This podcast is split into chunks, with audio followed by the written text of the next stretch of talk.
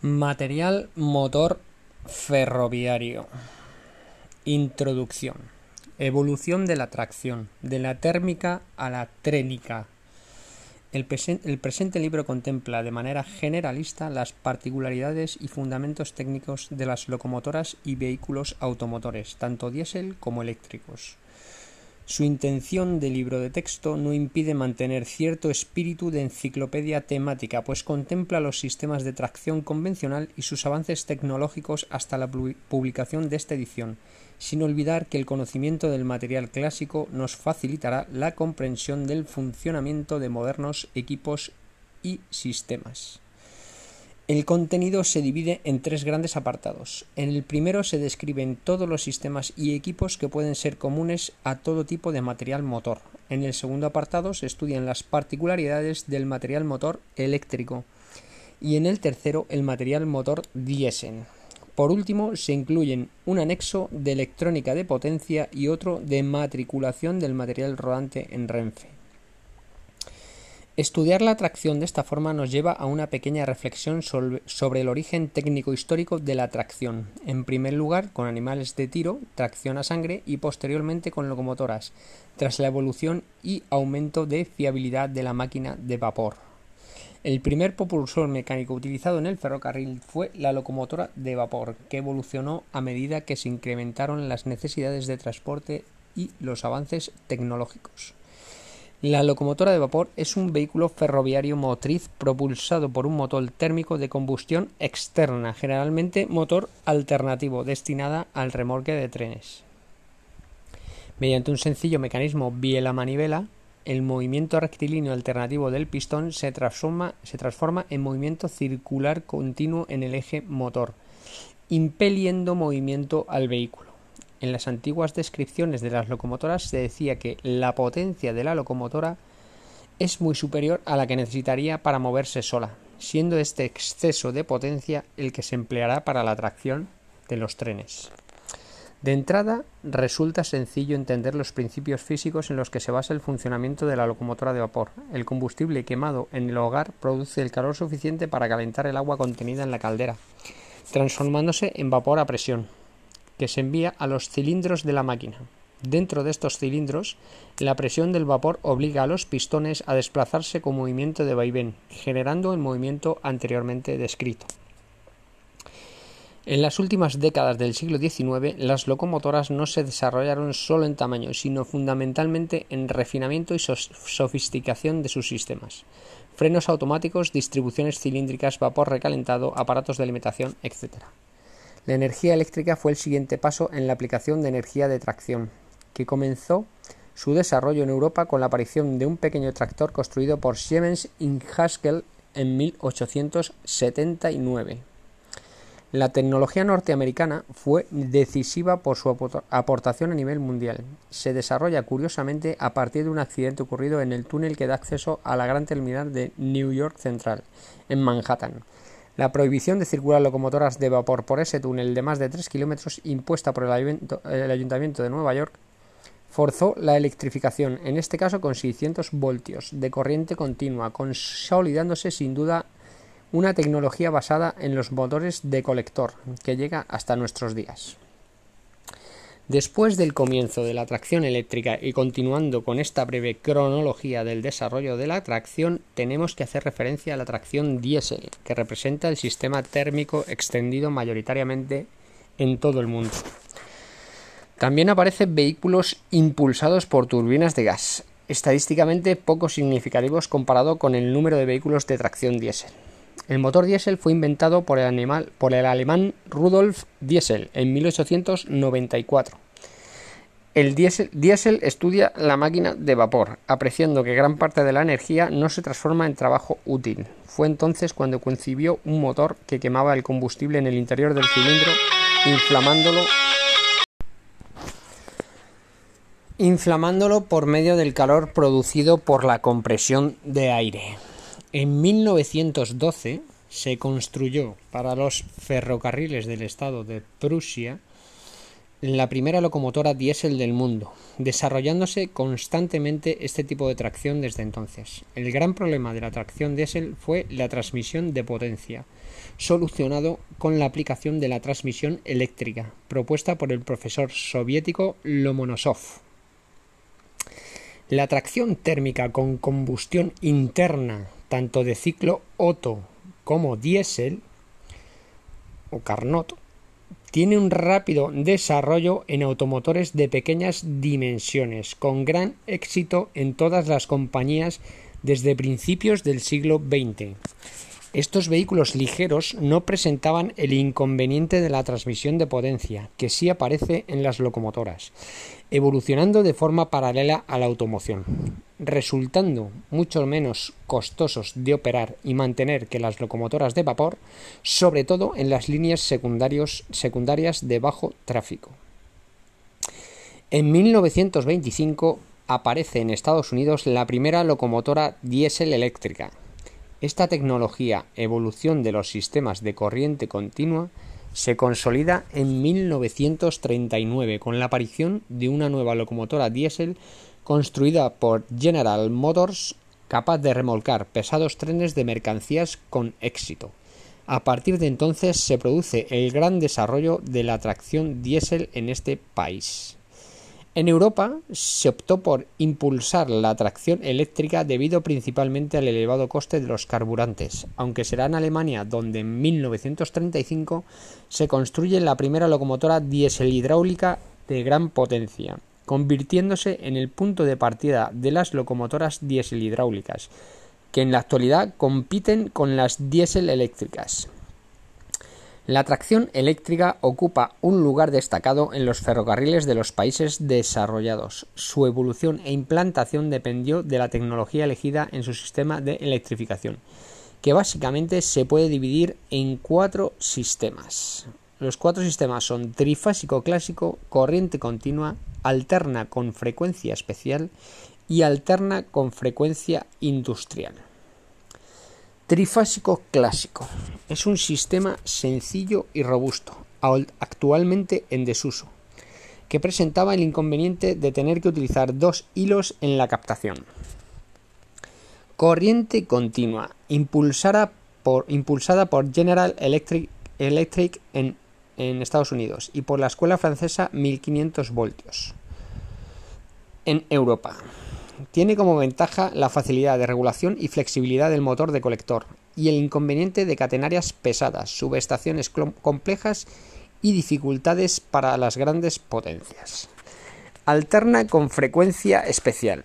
Existen dos sistemas de frecuencia, 16 2 tercios hercios y 25 hercios, con una tensión de trabajo más elevada, 15 kilovoltios o 15.000 voltios estos parámetros permiten obtener mayores potencias con una, catenaria más ligera, pero como gran inconveniente presentaba la dificultad en la regulación de los motores de tracción, actualmente solucionada con el desarrollo de la electrónica de potencia.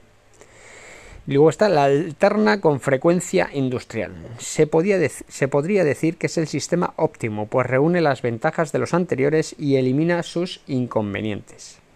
Su, su ligera catenaria monofásica es alimentada a 25 kV mediante transformadores, sin modificar la frecuencia industrial de 50 Hz. Al principio se utilizaron motores de colector alimentados por rectificadores en los vehículos, pero en la actualidad la electrónica de potencia permite utilizar motores de corriente alterna más eficaces. La tracción eléctrica experimenta una revolución con la aparición y desarrollo de la electrónica de potencia, siendo esta tecnología la que permitió controlar los modernos semiconductores para conseguir sistemas de control muy precisos. Estos avances de control de tracción unidos a los sistemas de seguridad, mando, comunicaciones, información, etc., nos sitúan en un nuevo escenario tecnológico en el material motor, basado en la informática y en las redes de comunicación, extrapolando tecnología aeroespacial y aeronáutica, aviónica, aparece el, el, término trénica, que podemos definir como el conjunto de sistemas electrónicos instalados en los vehículos ferroviarios para su mando y control. Eso es la trénica. Conjunto de sistemas electrónicos instalados en los vehículos ferroviarios para su mando y control. El ferrocarril está en continua evolución. La demanda social exige medios de transporte sostenibles, economía, eficiencia, respeto medioambiental. Son los principios que sitúan a este medio como el transporte del presente y del futuro. Los avances en estudios sobre la energía regenerativa producida en el frenado mediante la acumulación de las mismas con sistemas de almacenamiento como los superconductores, la hibridación de tecnologías en vehículos, la inducción electromagnética como transmisión de energía sin contacto, la levitación magnética mediante superconductores, representan la evolución evidente hacia nuevos trenes, aunque no serán tratados en este libro. Material motor ferroviario común. Capítulo 1. Caja. La caja es el habitáculo soportado por las ruedas destinado a contener todos los elementos necesarios para el funcionamiento de los vehículos ferroviarios. Para la construcción de la caja se utilizan distintos materiales, acero, aluminio, poliéster, etc., siendo frecuente su combinación con la finalidad de conseguir una estructura ligera y de gran solidez. Las partes que constituyen la caja son el bastidor, las paredes laterales, los testeros, el techo y la cabina. El bastidor consiste en una base enteramente soldada, compuesta de placas de suelo, largueros, cabeceros y travesaños. Es el elemento principal al que, se integran paredes laterales, testeros, cabinas y equipos. Además de soportar el peso de todo el conjunto, recibe los esfuerzos de tracción-freno procedentes del bogie, transmitiéndolos mediante los órganos de tracción y choque a los vehículos remolcados.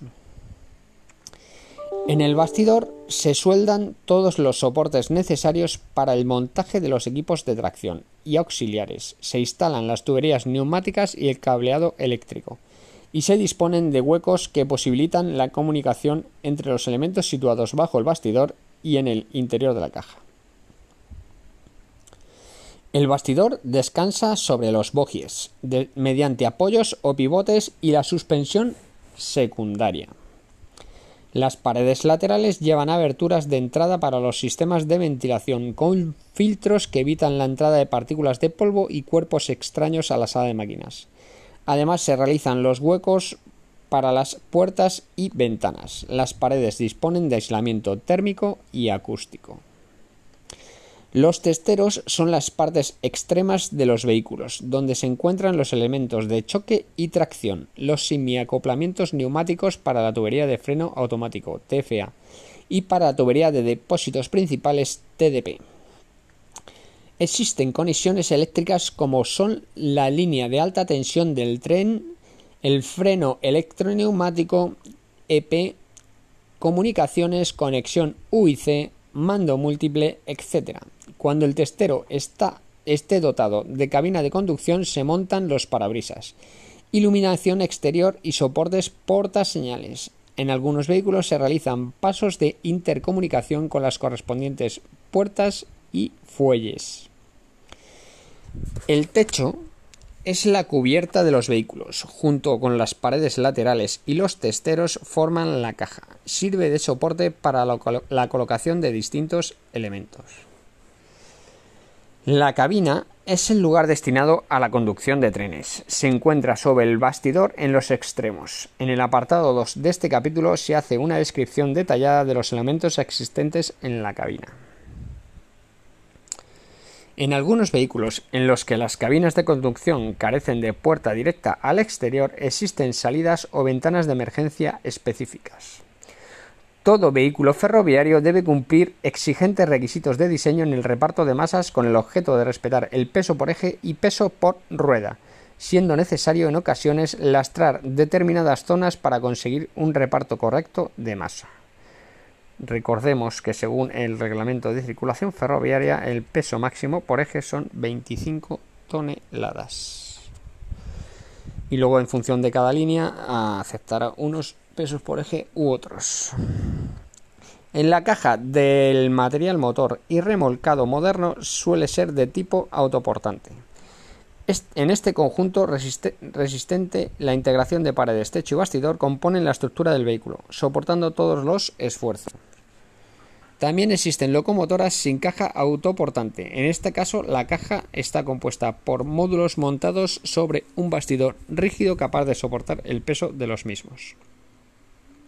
En las locomotoras, la caja se encuentra delimitada por las cabinas y las salas de máquinas, alojando la mayoría de los equipos necesarios para el funcionamiento del vehículo. Dependiendo del tipo de tracción, la disposición de la caja puede presentar las siguientes variaciones. En las locomotoras eléctricas disponen de cámaras o armarios de alta tensión y zonas de servicios auxiliares. En las locomotoras diésel disponen de sala del motor diésel, zonas de servicios auxiliares, zona de refrigeración y zona de armarios eléctricos. En los automotores, el interior de las cajas autoportantes se utiliza como habitáculo para los viajeros, instalándose los asientos y demás elementos necesarios para el confort.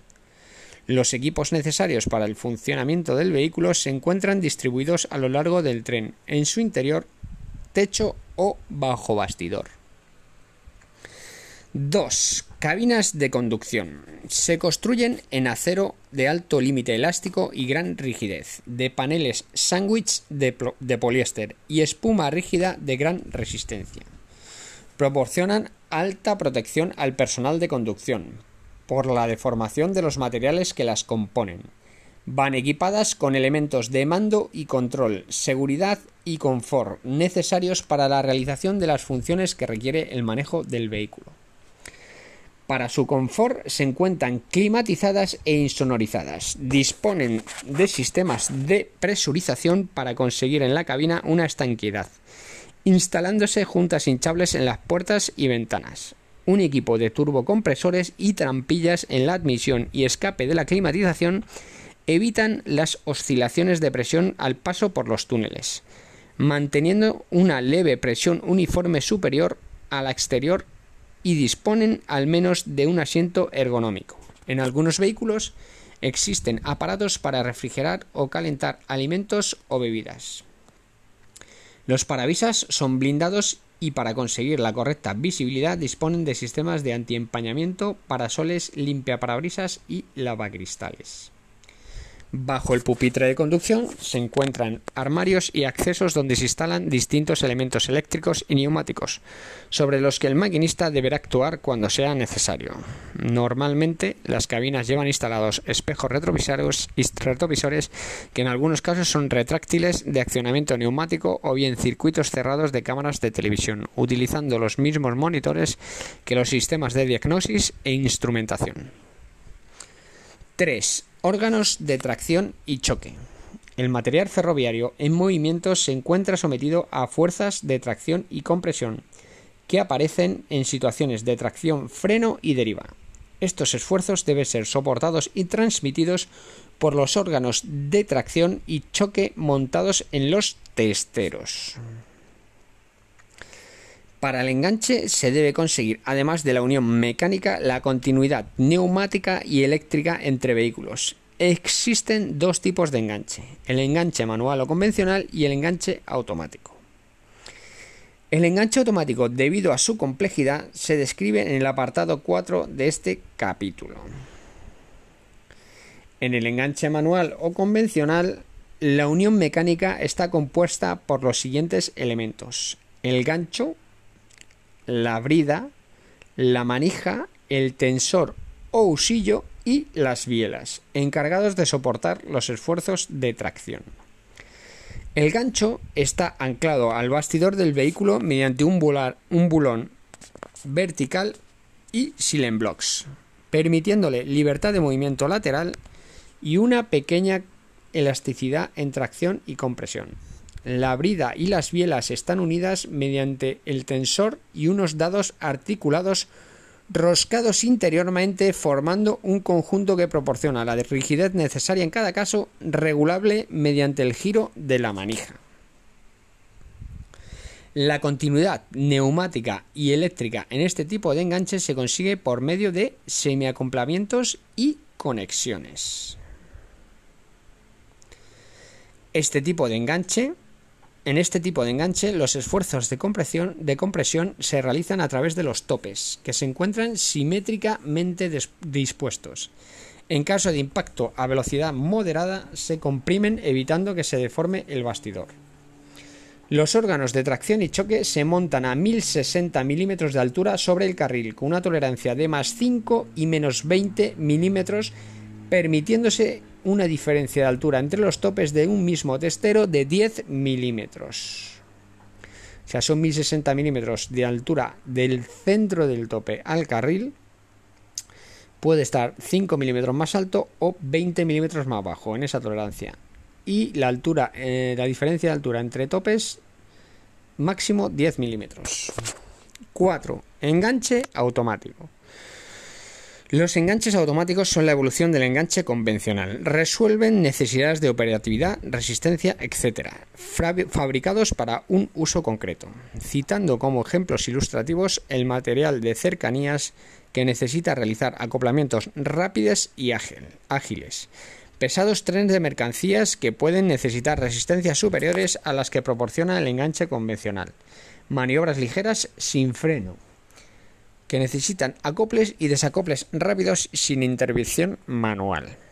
Los vehículos dotados de enganche automático normalmente carecen de topes convencionales.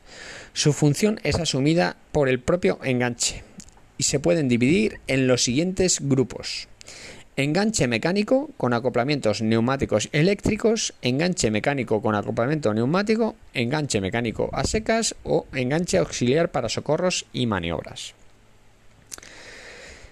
El primer grupo, que es el enganche mecánico, neumático y eléctrico, está constituido por un mecanismo que realiza a la vez el enganche mecánico, las conexiones neumáticas y las eléctricas. Este enganche se instala en los testeros extremos, siendo el más utilizado para los trenes automotores de cualquier tipo, ya que facilita el acoplamiento y desacoplamiento de, composiciones en mando múltiple. El proceso de acoplamiento se desencadena por contacto entre los vehículos al juntarse a baja velocidad, realizándose simultáneamente las tres conexiones mecánica, neumática y eléctrica. Dispone de un sistema de centrado del enganche, que puede ser mecánico o neumático, además de una guía en la parte inferior para cuando se acopla en curva. En caso necesario, dispone de llaves para aislar las conexiones neumáticas, así como un dispositivo mecánico o neumático para impedir que se realice el acoplamiento eléctrico. Las conexiones eléctricas pueden estar indistintamente situadas en la parte superior, en los laterales y en algunos casos en el inferior, no disponiendo en este caso de la guía. Para la realización del desenganche o desacople se dispone de una llave o interruptor que activa un circuito neumático. Cuando no se disponga de aire se utiliza el dispositivo de desenganche manual. En automotores que disponen de enganche neumático en los extremos de la composición, en el acoplamiento entre coches, utilizan otro tipo de enganche, que no es automático, denominado semipermanente y que establece igualmente la continuidad neumática y eléctrica. Al tratarse de composiciones indeformables, este tipo de acoplamiento solo se manipula para tareas de mantenimiento. En algunos vehículos los enganches están cubiertos por carenados, disponiendo de mecanismos para apertura automática o manual. La señalización luminosa exterior puede presentar un aspecto que indique la disponibilidad para realizar el acoplamiento. Otra particularidad que podemos encontrar es la apertura telemandada del carenado por infrarrojos, por, por ejemplo la cibia. Este tipo de enganches pueden disponer de un mecanismo retráctil quedando posicionados para el enganche tras realizar la apertura del carenado. Se ve una foto de un enganche Schaffenberg en el que el agujerito de arriba es la tubería de freno automático y el agujerito de abajo es la tubería de depósitos principales. Arriba TFA, abajo TDP. En las, siguientes, en las figuras siguientes podemos apreciar las distintas fases del acoplamiento del enganche tipo Schaffenberg. Se ven unas imágenes con las fases del Schaffenberg. En el segundo grupo, los enganches que solo realizan el acoplamiento mecánico y neumático. Tienen un funcionamiento análogo al descrito en el apartado anterior, excepto que se ha de establecer una conexión independiente para la continuidad eléctrica. El acople se hace por contacto y el desacople suele ser manual. En caso de existir conexiones eléctricas se realizan de forma manual mediante conexiones externas al enganche. El tercer grupo, el enganche que únicamente realiza el acoplamiento mecánico. Se instala en cualquier tipo de tren, pero es más utilizado en trenes de mercancías puesto que admite mayor carga. Por ejemplo, el enganche Allianz. El acoplamiento se realiza por contacto y el desacoplamiento es siempre manual. Para la continuidad de las tuberías neumáticas se utilizan semiacoplamientos, idénticos a los usados en el enganche convencional. La continuidad eléctrica se realiza a través de conexiones externas. Los enganches del cuarto grupo se utilizan como útil para socorrer vehículos averiados dotados de enganche automático. Suelen tener limitaciones técnicas respecto a su capacidad de tracción y compresión, siendo necesario en algunos casos montar topes suplementarios o suplementos sobre el alojamiento del gancho para recibir los esfuerzos de compresión. En el cuarto grupo es el mocho. El enganche se utiliza es el mocho, el enganche auxiliar. Este enganche auxiliar se coloca sobre el gancho de la locomotora que presta el auxilio, estableciéndose el acoplamiento mecánico. El acoplamiento neumático se realiza por medio de los semiacoplamientos habituales o mediante semiacoplamientos entre la locomotora y el enganche auxiliar si los tiene, con la TFA y la TDP. Al existir vehículos con diferentes alturas de enganche en determinadas situaciones es necesario intercalar un útil especial para remolcar con enganche automático. También existen barras de tracción para remolcar material con enganche automático situado a baja altura, enlazando el gancho con un cáncamo alojado en el testero del vehículo a remolcar. Determinadas locomotoras dedicadas al servicio de maniobras disponen de enganches automáticos exclusivamente mecánicos que se colocan sobre el gancho de tracción que se colocan sobre el gancho de tracción. El acoplamiento se realiza por contacto como en los grupos anteriores, disponiendo de sistemas neumáticos para el enganche y elevación. En las maniobras que requieran continuidad neumática se engancharán manualmente los semiacoplamientos. Estos casi no se utilizan. 5. Elementos de absorción de impactos. En los testeros frontales se incorporan los elementos de absorción de energía, que en caso de impacto sufrirían una deformación plástica disminuyendo o evitando que se transmita a la estructura del vehículo. Entre estos dispositivos encontraremos las traviesas fusibles, los escudos con forma de panal de abeja, partes deformables de la estructura, alojamientos deformables del enganche automático y los más recientes topes deformables de absorción de impactos. El sistema de traviesa fusible se instala en ciertas locomotoras que dispongan de enganche convencional. Consiste en una estructura de acero fijada sobre el testero del bastidor, en la que se instalan los topes. En caso de fuerte impacto se produce su deformación, siendo fácilmente sustituible al ir sujeta por dos puntos. El dispositivo de escudo en forma de panal de abeja va montado sobre el testero del vehículo. Consiste en un bloque de aluminio con forma hexagonal en su entramado. En caso de impacto, si el mecanismo de enganche y su espacio de deformación no consiguen absorber la energía, el escudo evitaría en lo posible la deformación de la cabina y de la estructura.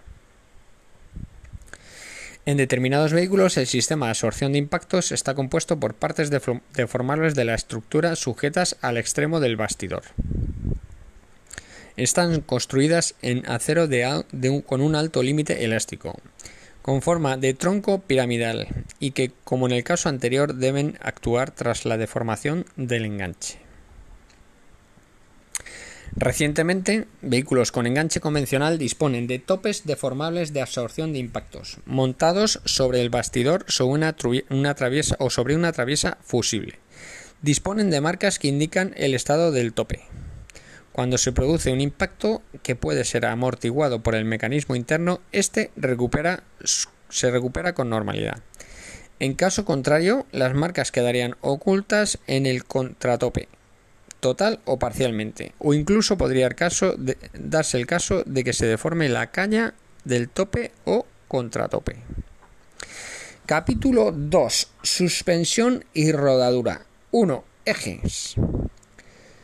El eje es la pieza cilíndrica de acero sobre la que se montan las ruedas, cajas de grasa, discos de freno, coronas de transmisión y distintos accesorios. Además de soportar el peso, realiza el guiado del vehículo. El eje tiene en sus extremos una parte mecanizada denominada mangueta, en la que van montadas las cajas de grasa, siendo el lugar donde descansa la masa suspendida del vehículo. Según su forma constructiva, el eje puede ser macizo o hueco. En caso de ser hueco, presenta ventajas de aligeramiento de masa no suspendida y facilita las tareas de inspección. En los vehículos ferroviarios los ejes tienen dos denominaciones posibles dependiendo de su función. Ejes motores y ejes portadores. Ejes motores son aquellos que reciben la transmisión de los esfuerzos de tracción que los harán rotar y por, tanto generar el desplazamiento del vehículo. Ejes portadores son aquellos que no reciben la transmisión de los esfuerzos de tracción y tienen como misión el reparto de la carga sobre la plataforma de rodadura de vía. La aleación del material del que están fabricados los ejes, tanto motores como portadores, presenta una buena conductividad para asegurarse para asegurar tanto el retorno eléctrico a carril como la ocupación de circuitos de vía. En la actualidad, las locomotoras tienen todos sus ejes motores. Anteriormente, en, estos vehículos se utilizaban los ejes portadores para repartir adecuadamente su peso sobre la vía y dotarlos de mecanismos de llamada. 2. Las ruedas. La rueda es el elemento de contacto del vehículo ferroviario con la superficie de rodadura de la vía. A través de la rueda se transmiten a la vía los esfuerzos de tracción y frenado. Es un elemento de forma circular que gira solidario a su eje, permitiendo el desplazamiento y guiado del vehículo sobre la vía.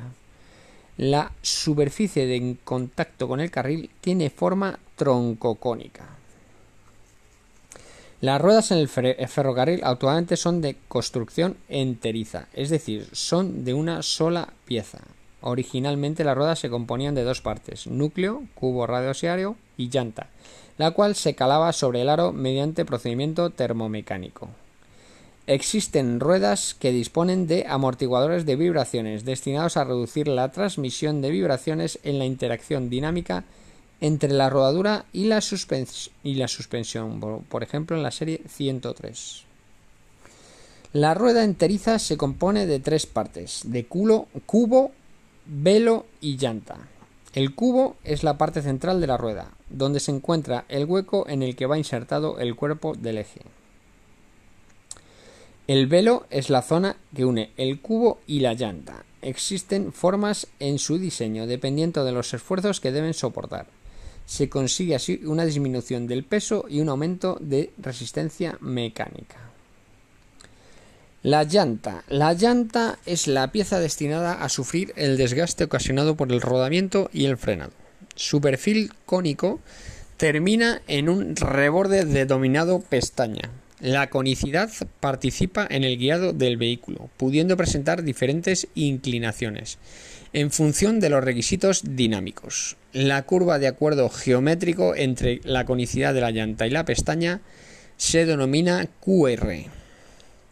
La curva de acuerdo geométrico entre la conicidad de la llanta y la pestaña se denomina QR. El perfil de la llanta está sometido a rozamiento y por tanto sufre desgaste. Cuando el desgaste alcanza el máximo permitido, pueden producirse defectos de estabilidad en la marcha, provocando movimientos de lazo. La corrección de este defecto se consigue mediante el reperfilado en procesos de mecanizado. 3. Cajas de grasa. La caja de grasa es el elemento de la rodadura montado en los extremos de cada eje denominados manguetas que facilita la rodadura de bajo rozamiento, soporta el peso que recibe a través de la suspensión primaria y transmite los esfuerzos del eje al bastidor del bogie. La caja de grasa consta de un cuerpo y de un rodamiento alojado en su, en su interior.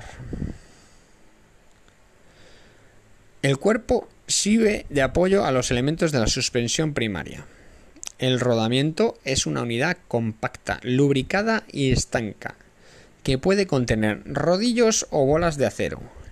Los rodamientos se componen de una envolvente, llamada carcasa, en cuyo interior hay unas anillas con pista interna y externa, entre las que se inserta un soporte en forma de jaula, alojando las bolas o rodillos, alejando las bolas o rodillos. La mangueta del eje se desliza por el interior de las anillas. Para que un rodamiento funcione a pleno rendimiento debe estar lubricado adecuadamente y protegido contra la, corrección, contra la corrosión y la entrada de contaminantes. La limpieza tiene una gran influencia sobre la vida útil de un rodamiento, ya que en mal estado se pueden producir calentamientos y dañar la mangueta del eje. Otros elementos adicionales que pueden contener la caja de grasa son un sensor de impulsos y una rueda fónica para obtener la velocidad de giro del eje, que será procesada por diferentes sistemas. Un retorno de corriente y puesta a tierra, compuesto por trencillas o escobillas de cobre que permiten el retorno de la corriente a la vía, evitando que pase por los rodamientos de la caja de grasa, lo que provocaría daños.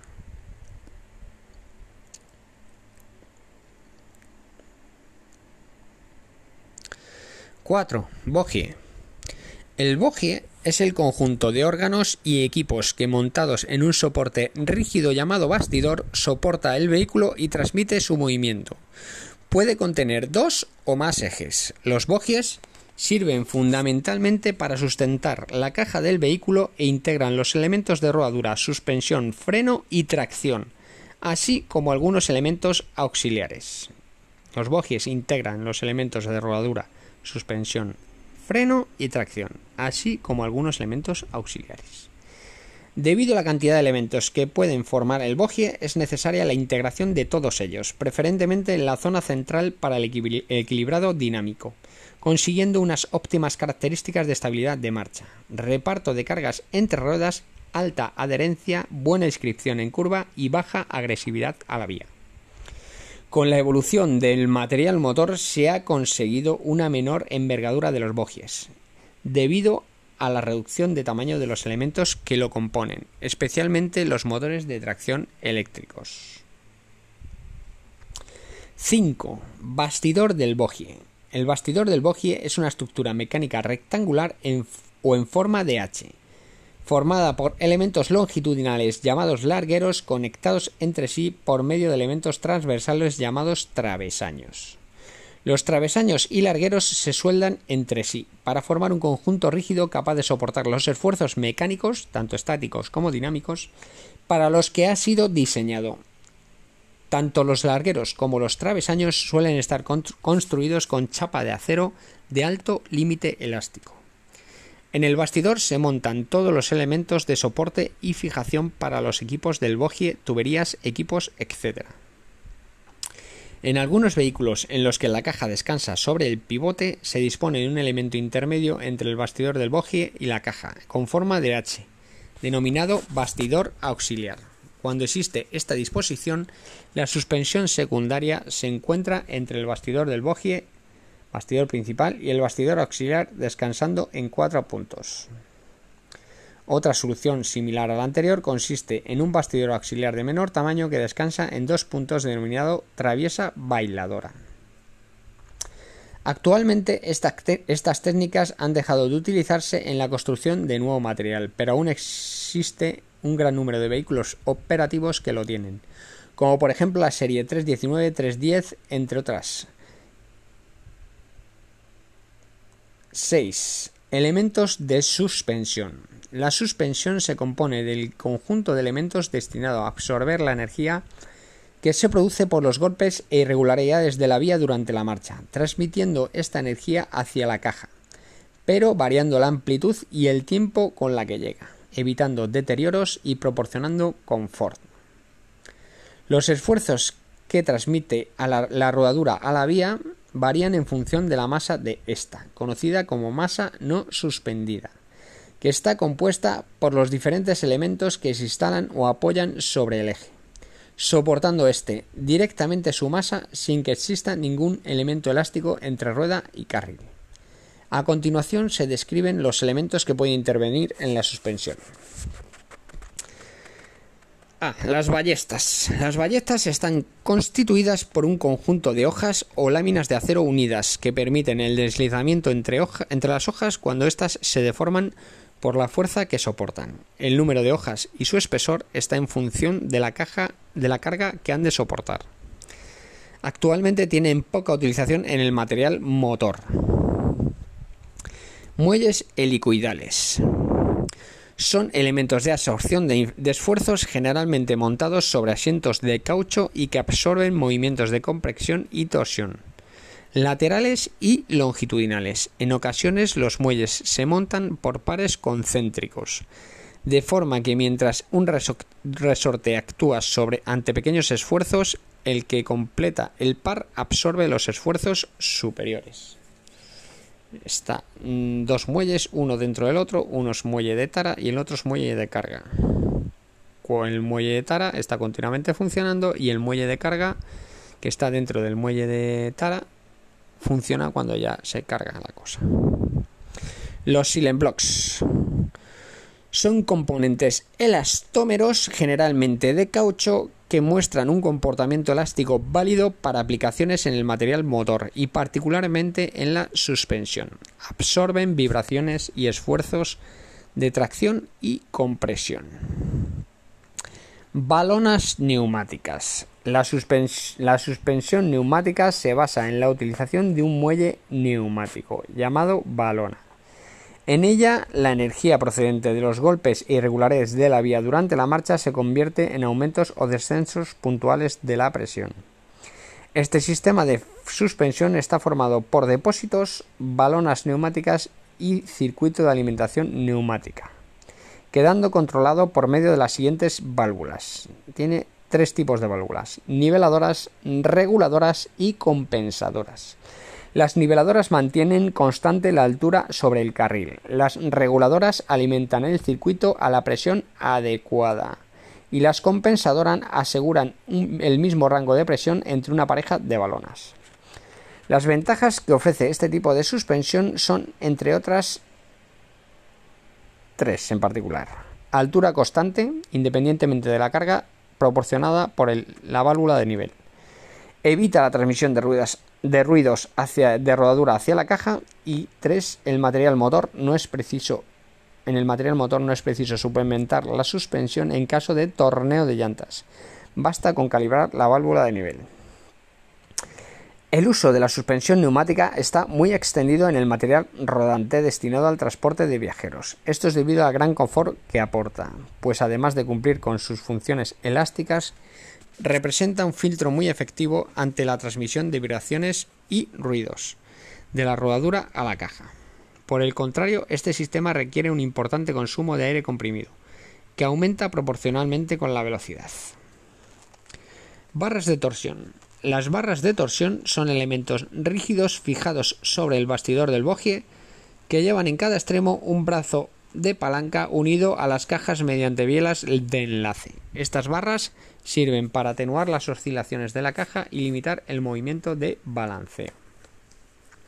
Si a una varilla de acero elástico sujeta por uno de sus extremos se le aplica por el otro un esfuerzo de torsión, la varilla tenderá a retorcerse, volviendo a su forma primitiva por su elasticidad cuando cese el esfuerzo.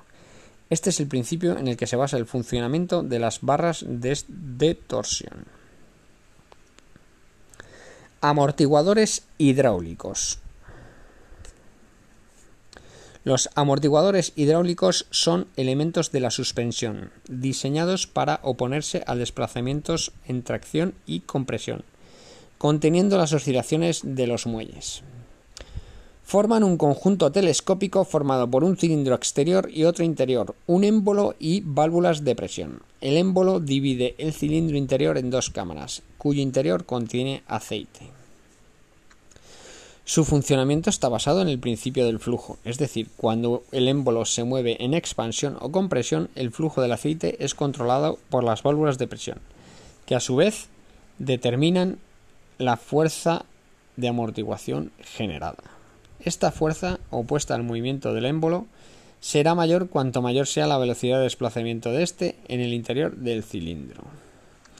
Existen amortiguadores activos que varían la dureza, es decir, la resistencia que ofrecen en función de la velocidad o del estado de la vía, variando la presión de aceite en los cilindros mediante la utilización de electroválvulas controladas por la lógica del vehículo.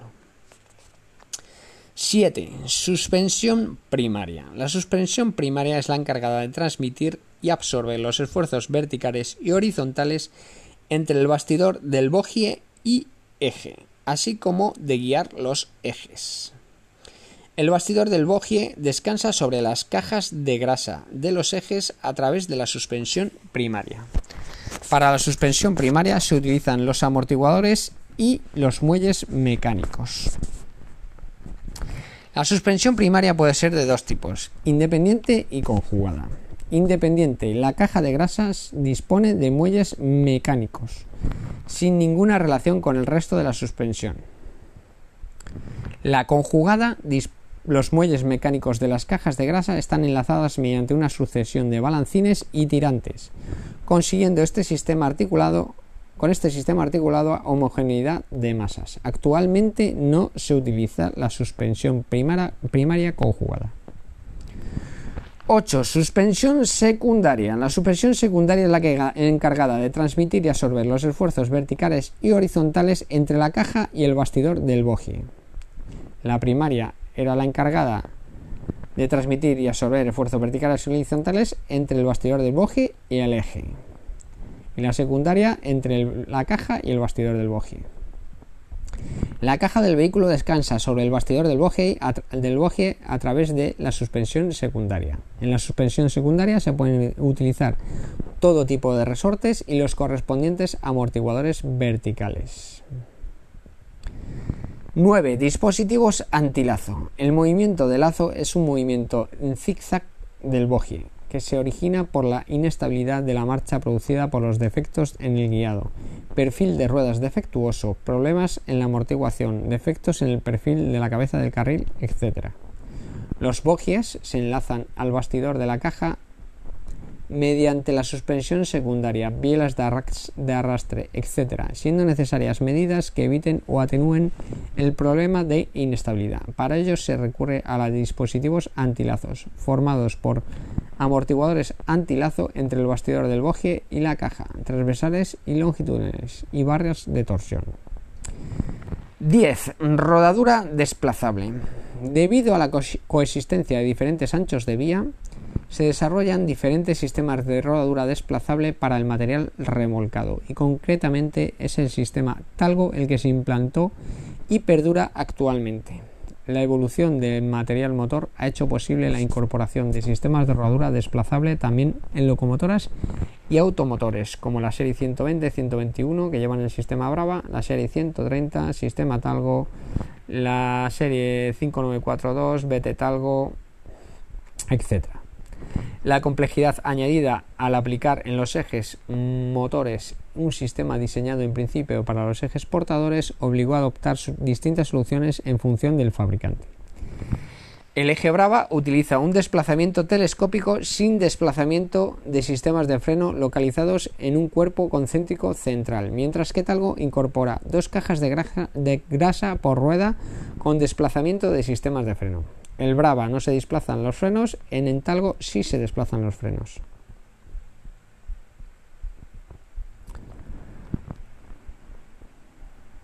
Once. Designación de la disposición en ejes de en vehículos.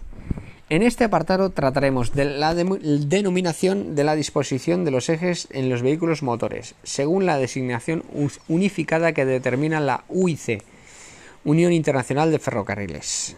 Esta designación designación proporciona una identificación rápida de las características de la distribución en la tracción que varía considerablemente entre los distintos vehículos. Designación de los ejes pertenecientes a un mismo bastidor principal. Si existen ejes portadores, se designan por números cuyo valor indica el número de ejes consecutivos de este tipo. Ejemplo, 1 designa un eje portador, 2 designa dos ejes portadores sucesivos.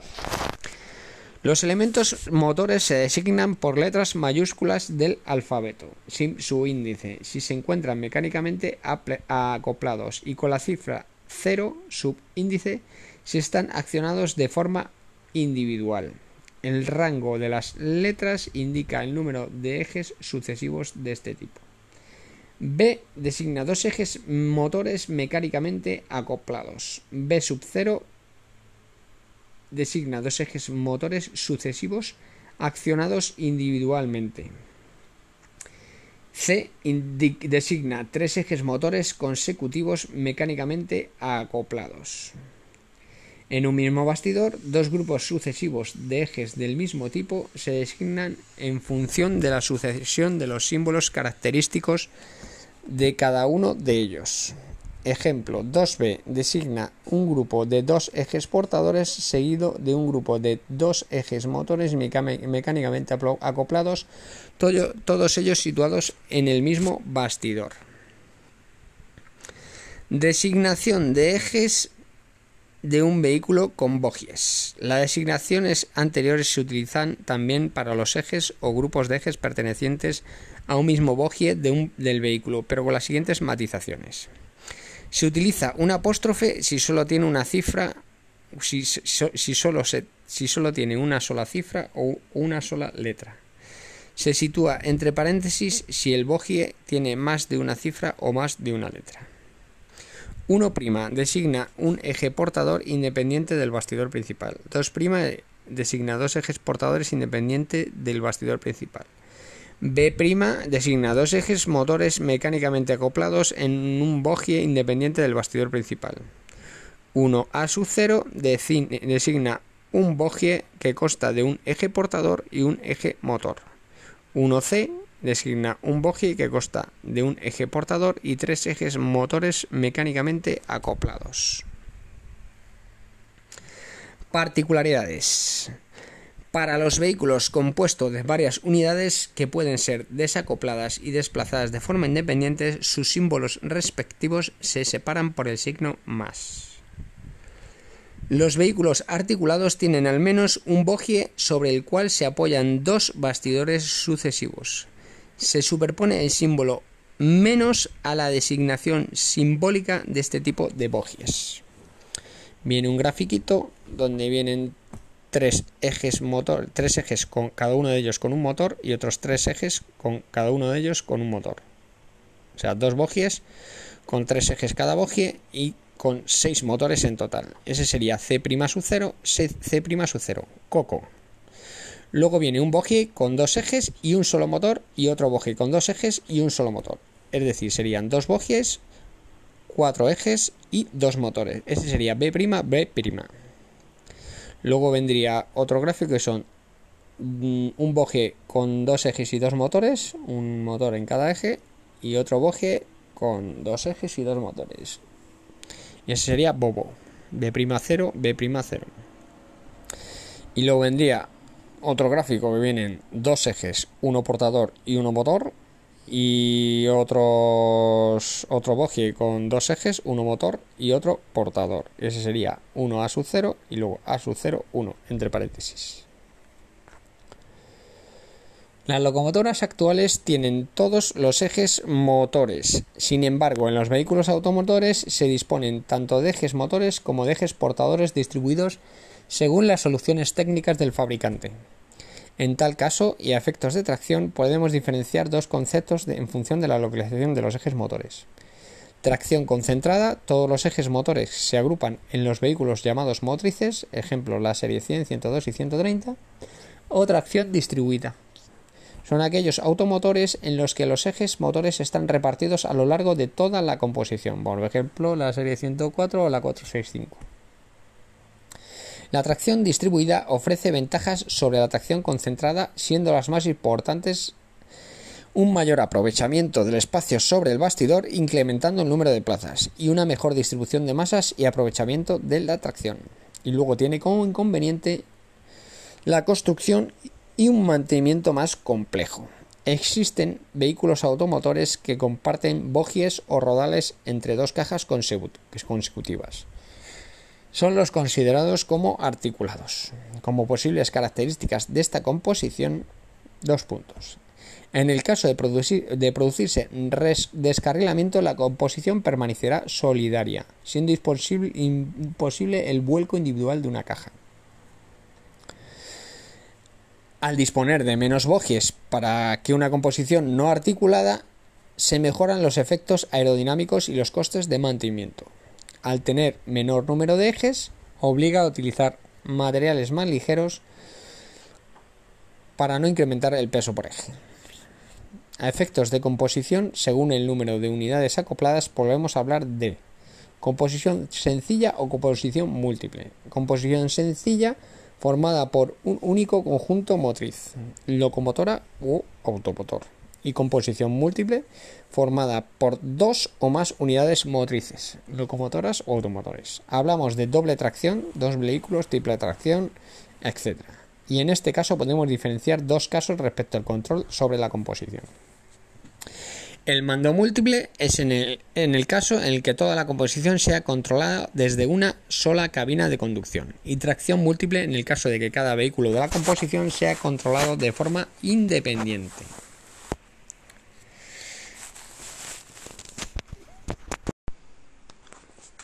1.1.3 Funcionamiento como generador, dinamo y freno eléctrico. El nombre que tradicionalmente han recibido los generadores de corriente continua es el de dinamos. La constitución de la máquina es la misma que se expuso para los motores de corriente continua. Principio de funcionamiento como generador de corriente continua. Si con la disposición del motor de corriente continua aplicamos corriente eléctrica solo a los devanados del estator o inductor, se genera un electroimán de polaridad fija norte-sur que produce un determinado número de líneas de fuerza entre los dos polos magnéticos. Si en este momento se produce un movimiento por acción mecánica externa de los devanados del rotor inducido, bajo el efecto de este campo se induce una fuerza electromotriz en los conductores del inducido proporcional al número de líneas de campo magnético que se cortan. Cuando los conductores giran, la corriente inducida cambia de sentido en una determinada posición, generando de esta forma corriente alterna al paso de los conductores.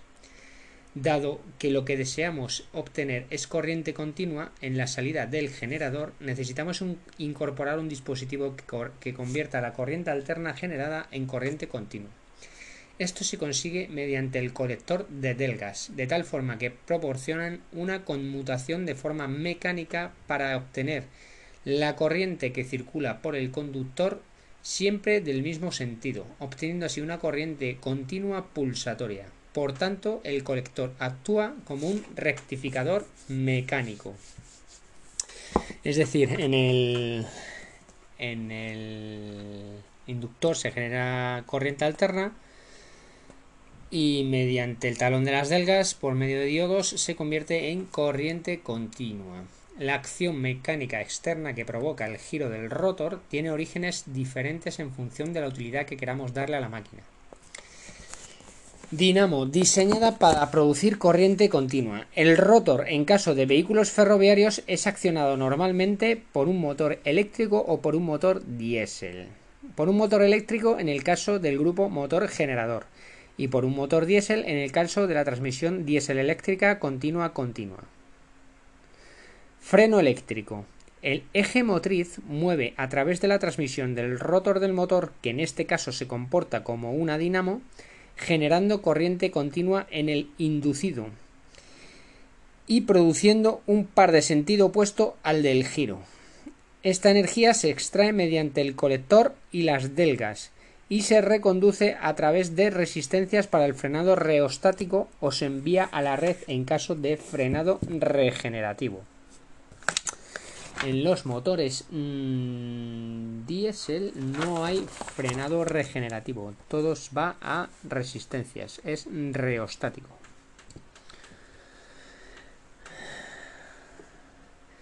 La figura siguiente es una figura con unos cuadraditos. Recoge este fenómeno para una espira. Puede observarse que en el colector son necesarios dos delgas para obtener la forma de onda representada. Si incrementamos el número de espiras, tenemos que incrementar el número de delgas.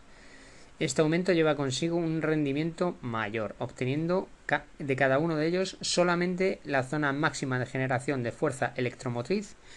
De esta forma obtenemos una onda rizada prácticamente continua.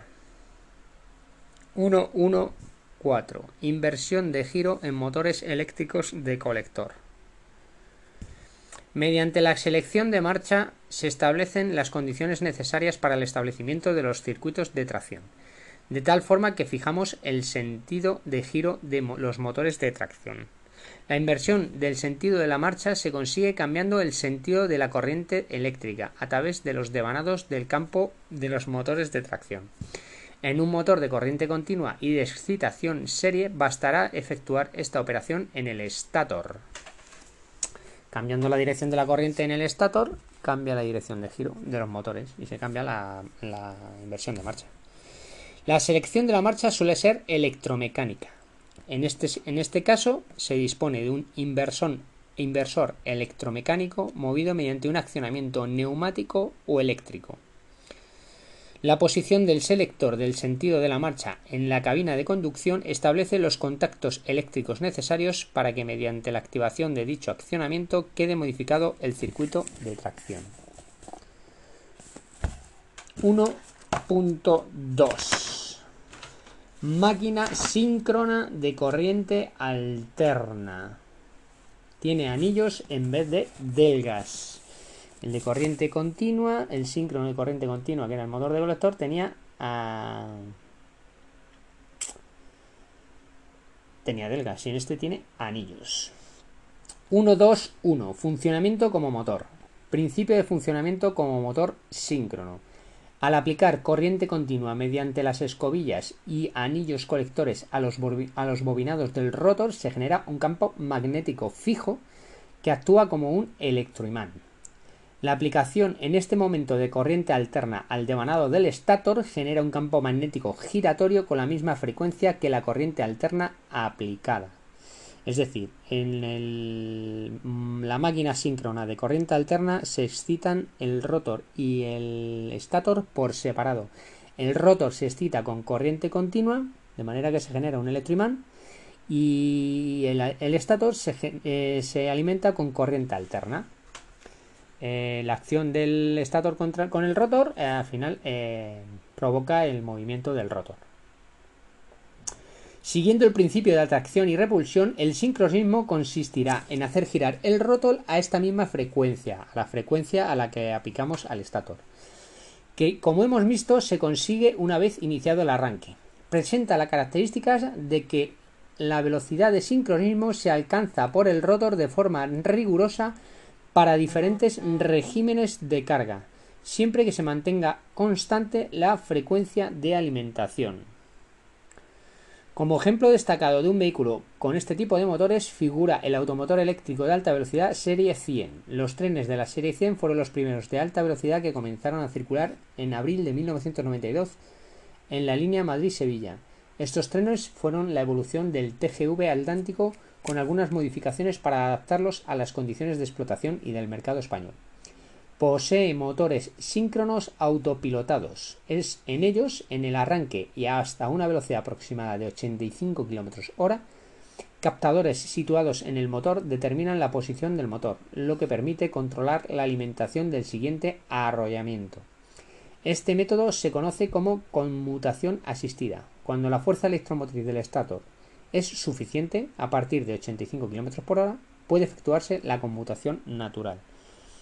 Es decir, este motor es síncrono de corriente alterna hasta los 85 km por hora. Una vez que llega a los 85 km por hora se convierte en asíncrono.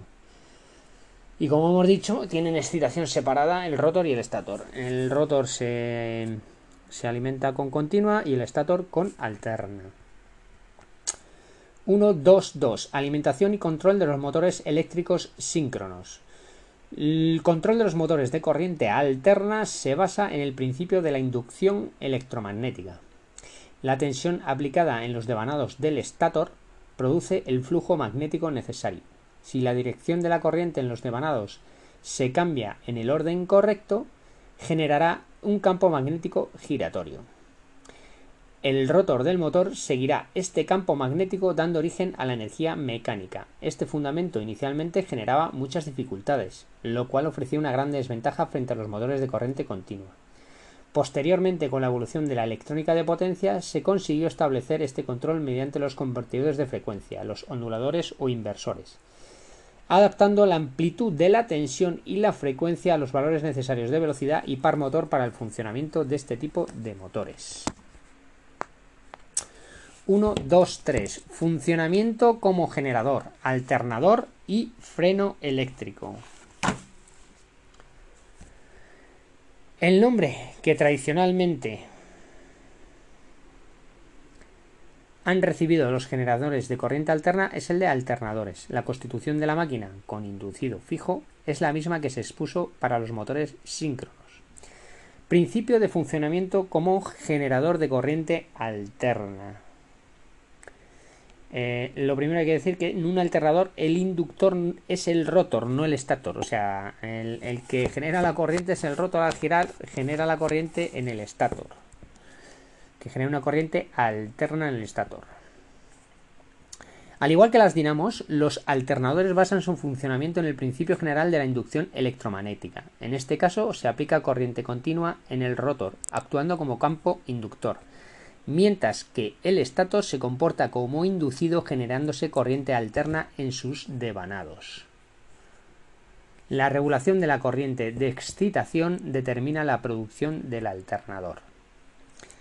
La acción mecánica externa que provoca el giro del rotor puede tener orígenes diferentes en función de la utilidad que queramos darle a la máquina. Los orígenes son como alternador o como freno eléctrico. Como alternador está diseñada para producir corriente alterna. El rotor, en el caso de vehículos ferroviarios, es accionado normalmente por un motor eléctrico o por un motor diésel. Un motor eléctrico en el caso de grupo motor generador, alternador, motor alternador, y un motor diésel en el caso de transmisión diésel eléctrica alterna continua o alterna alterna. O como freno eléctrico, el eje motriz mueve a través de la transmisión el rotor del motor síncrono, que en este caso se comporta como alternador, modificando la corriente continua aplicada en el rotor. Se controla la corriente alterna generada en el estator. El valor de intensidad suministrada por el alternador determina la importancia del esfuerzo de retención.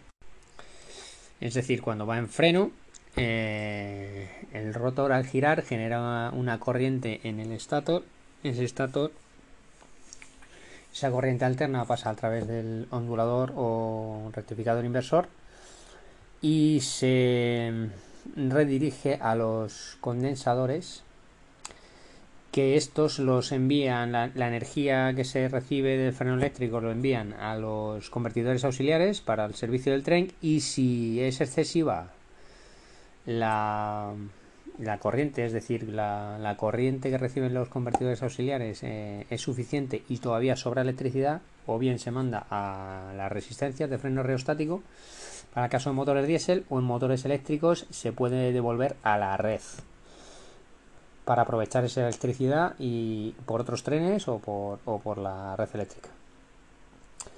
Una forma para evitar de evitar la presencia de escobillas y anillos colectores en la alimentación de corriente continua en el rotor es el sistema brushless. Sistema presente en el generador auxiliar de la 333, el generador principal de la 311 y el 730. Consiste en una máquina con la siguiente configuración. El estator está dividido en dos devanados, uno inductor y otro inducido. El inductor está alimentado con corriente continua a través de dos cables, y en el inducido la corriente alterna trifásica generada se extrae mediante tres cables.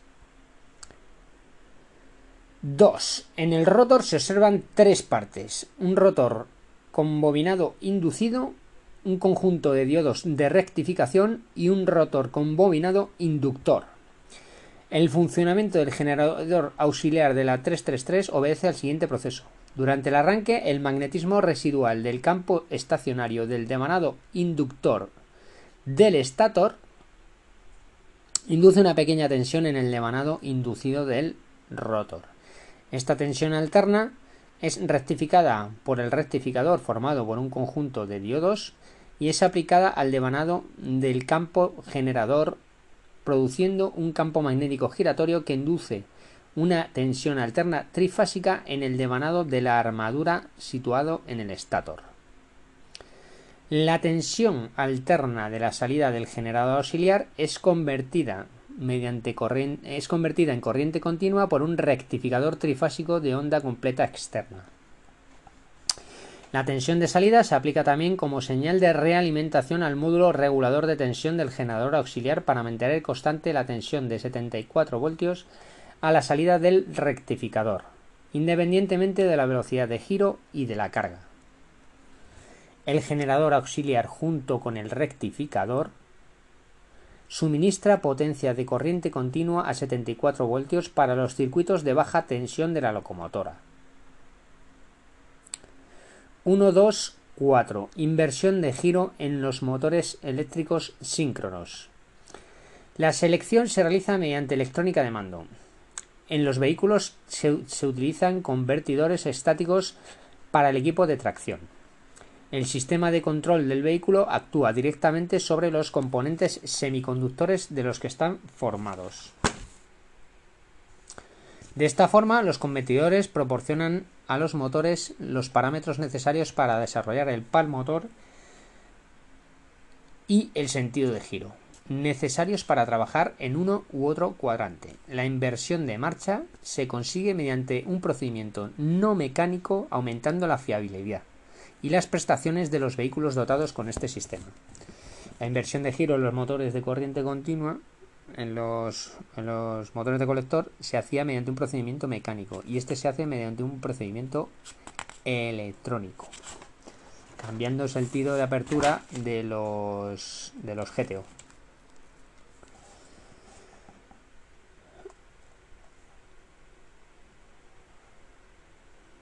1.3 Máquina asíncrona de corriente alterna 131 Funcionamiento como motor Principio de funcionamiento como motor asíncrono. Cuando los devanados del estator de una máquina asíncrona reciben alimentación eléctrica, se genera en este un campo magnético giratorio de la misma frecuencia que la corriente alterna aplicada, denominada velocidad de sincronismo. Este campo magnético induce corriente eléctrica en los conductores del rotor. La interacción entre el campo del estator y las corrientes del rotor produce el par de giro. Si en estas condiciones dejamos que el rotor pueda girar, seguirá el campo magnético de giro del estator, acelerándose progresivamente al intentar igualar a la velocidad de sincronismo. Cuando empieza este movimiento, la carga conectada al eje comienza a ofrecer un par resistente proporcional a la velocidad. La velocidad del rotor nunca puede alcanzar la del campo del estator, ya que si esto ocurriera, dejaría de inducirse corriente por los conductores del rotor, y por tanto el par sería nulo reduciéndose la velocidad del motor. El rotor está obligado a girar a una velocidad asíncrona, siempre menor a la de sincronismo, en el caso de funcionamiento como motor. Es decir, cuando la velocidad del rotor es menor que la velocidad del estator, actúa como motor. Cuando la velocidad del rotor es mayor que la velocidad del estator, actúa como alternador o freno. Este desfase de velocidades es lo que se conoce como deslizamiento. El deslizamiento varía con la carga mecánica que se tenga que arrastrar. Según aumenta la carga, se produce un incremento del deslizamiento. Como consecuencia, el par motor aumenta de tal forma que tiende a equilibrarse con el par resistente. En las máquinas asíncronas, el estator se compone de chapas ferromagnéticas apiladas y aisladas entre sí que alojan un devanado trifásico en las ranuras situadas en su superficie interior. Estas ranuras están unidas uniformemente están uniformemente distribuidas a lo largo de la periferia del estator, de forma que la distribución de conductores sea idéntica para las tres fases del estator. El rotor, con forma de cilindros, se forma también a base de chapas ferromagnéticas, que alojan el devanado en las ranuras distribuidas uniformemente en su superficie exterior. En la mayoría de los, casos, las ranuras del rotor están inclinadas para mejorar los fenómenos magnéticos. Existen dos ejecuciones posibles para los devanados del rotor, en jaula de ardilla o de rotor bobinado, siendo el de jaula de ardilla el que se utiliza en el material motor y por lo tanto el que trataremos en este manual.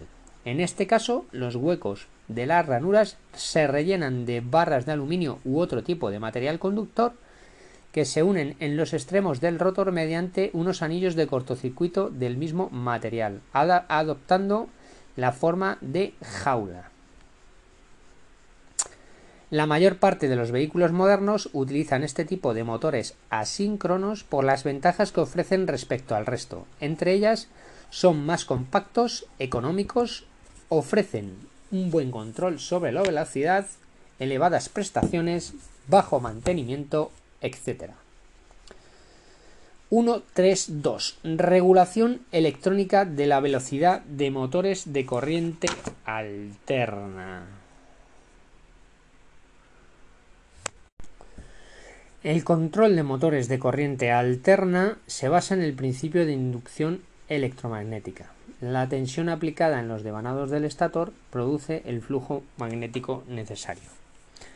Si la dirección de la corriente en los devanados se cambia en el orden correcto, generará un campo magnético giratorio. El rotor del motor seguirá este campo magnético dando origen a la energía mecánica.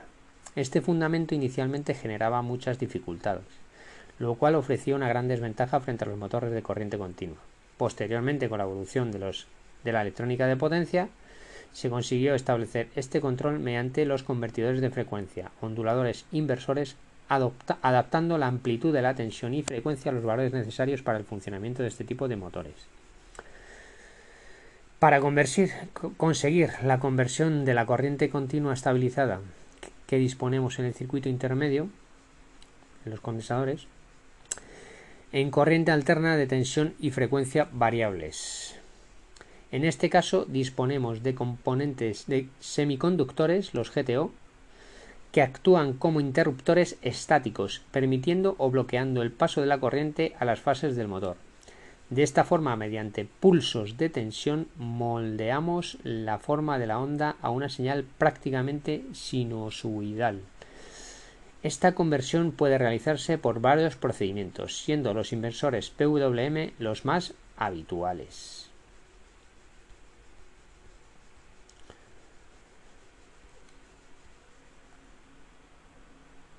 133. Eh, Funcionamiento como generador, alternador y freno eléctrico.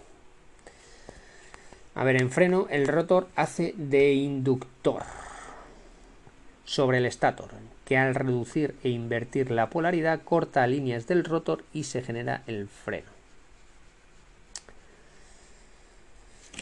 En freno, al ir el rotor a una mayor velocidad que el estator, que le disminuimos la frecuencia y al cortar con la línea del estator se frena. Si la tensión que genera el freno es mayor que la tensión que llega al motor, se devuelve a la línea, si no lo consumen los convertidores auxiliares o la resistencia del freno reostático, como ya hemos explicado antes. Funciona 133, funcionamiento como generador, alternador y freno eléctrico. En el caso de motores de corriente alterna asíncronos, el procedimiento utilizado para conseguir el frenado eléctrico consiste en variar la frecuencia de sincronismo progresivamente mediante los variadores de frecuencia, onduladores. Si esta frecuencia se reduce más deprisa de lo que por efecto de la inercia lo hace la velocidad del eje del motor, el deslizamiento que se produce es negativo y el corte de líneas de campo magnético produciría una fuerza electromotriz inducida superior a la descitación de frenado, comportándose como un alternador. En el caso de los motores de corriente alterna asíncronos, los motores se comportan como alternadores modificando la corriente continua aplicada en el rotor. El valor de la intensidad suministrada por el alternador determina la importancia del esfuerzo de retención. Es decir, en los síncronos de corriente alterna ah, nos acordamos que en el rotor eh, se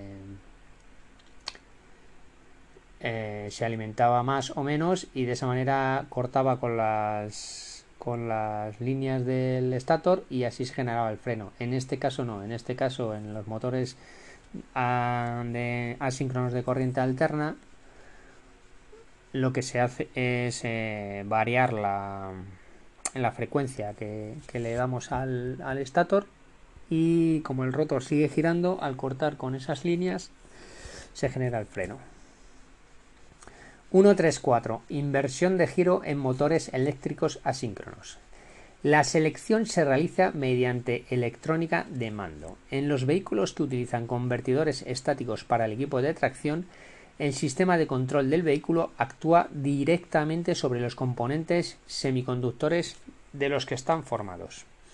De esta forma, los convertidores proporcionan a los motores los parámetros necesarios para desarrollar el par motor y el sentido de giro, necesarios para trabajar en uno u otro cuadrante. La inversión de marchas se consigue mediante un procedimiento no mecánico, aumentando la fiabilidad y prestaciones de los vehículos dotados con este sistema.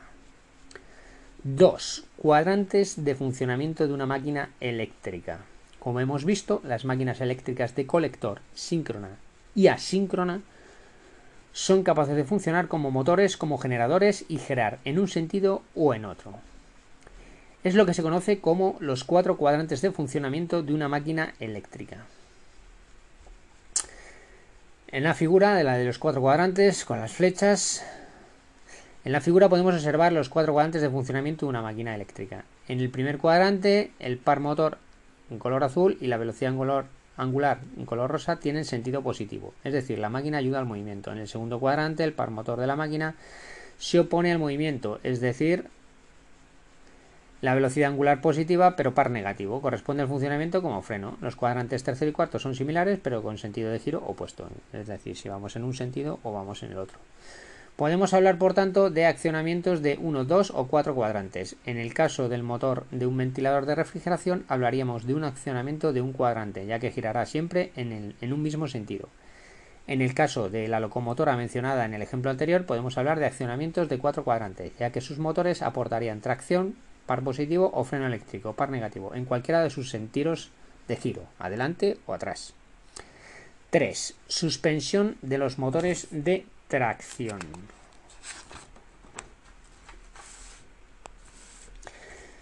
Existen diferentes soluciones para el montaje y disposición de los motores de tracción en el material motor. La disposición de los motores cambia de un vehículo a otro, pudiendo ser motores con su eje transversal en la dirección del avance o motores con su eje paralelo en la dirección del avance. Para el montaje de los motores existen en principio tres soluciones que a continuación se describen. Las tres soluciones son apoyados por ejes, montados en el bastidor del bogie o montados en la caja. Esas son las tres opciones de montaje de los motores. Apoyados en los ejes. En este tipo de montaje, también conocido como apoyo por nariz, el motor reposa semi-suspendido sobre tres puntos. Dos de ellos apoyan directamente sobre el eje por medio de cojinetes de fricción y el tercer punto sobre el bastidor del bogie. Los apoyos en el eje disponen de un cárter cada uno, conocidos como chumaceras, que contienen el aceite para la lubricación de los cojinetes por capilaridad. Recientemente, la aparición del sistema Canobox presente en la 335 mejora la fiabilidad y el mantenimiento de este tipo de apoyo, el engrase de capilaridad que, se da en la, que se daba en la chumacera es sustituido por rodamientos. El, engrase por capilaridad tenía muchos problemas. Segunda opción. Hemos visto la montados sobre los ejes y ahora montados en el bastidor del bogie. En este tipo de montaje podemos encontrar las siguientes disposiciones. Bogie monomotor o Bogie de motores independientes. Bogie monomotor. Un único motor transmite la potencia a una pareja de ejes. Eso es lo que, lo que vimos anteriormente en la disposición, o sea, la, forma de denominar los motores eh, cuando eran bobo o coco. O sea, bobo o B', B'. O sea, un motor por eje o un motor que da tracción a dos ejes. El bobo sería eh, un bogie con dos ejes, dos motores, otro motor con, con dos ejes y otros dos motores. Y el B', B' sería dos ejes, un motor, dos ejes, un motor. Bogie monomotor. Un único motor transmite potencia a una pareja de ejes. Al estar los ejes unidos por una cadena cinemática, obliga a que ambos giren el mismo número de revoluciones. Una pequeña diferencia de diámetro en las ruedas, por consiguiente, daría lugar a la aparición de elevados esfuerzos de rozamiento, provocando desgastes y sobreesfuerzos. Bogie de motores independientes. Al no existir ninguna unión cinemática entre los ejes, no sufren problemas no sufren el problema anterior. Por contrapartida, se, supone realizar un mayor número de motores. Como posibles soluciones podemos distinguir las siguientes. El motor anclado al bastidor del bogie o el motor suspendido del bastidor del bogie en tres puntos, dos bielas y el tercer punto mediante un puente. Montados en la caja. Otro sistema para evitar las masas no suspendidas consiste en anclar el motor de tracción directamente a la caja del propio coche, con su eje longitudinal paralelo a la dirección del avance, transmitiendo los esfuerzos del motor al eje por una transmisión cardan. Con el eje motor perpendicular a la dirección del avance, transmitiendo los esfuerzos del motor al eje por trípode. O sea, cuando es eh, perpendicular a la dirección del avance se hace por trípode y cuando no se hace, cuando es paralelo se hace por transmisión cardan. 4. Acoplamiento de los motores de tracción. Como se ha comentado anteriormente, existe una cadena cinemática que transmite el par motor generado por los motores de tracción a los ejes. Normalmente está compuesta por los elementos encargados de transmitir mediante engranaje y componentes elásticos las revoluciones de motor a los ejes.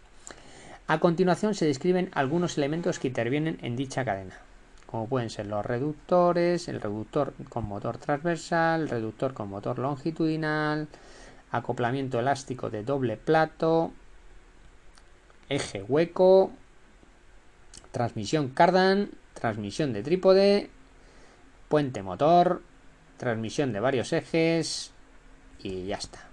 Esos son todos los que hay. Ahora vamos a ver cada uno por separado.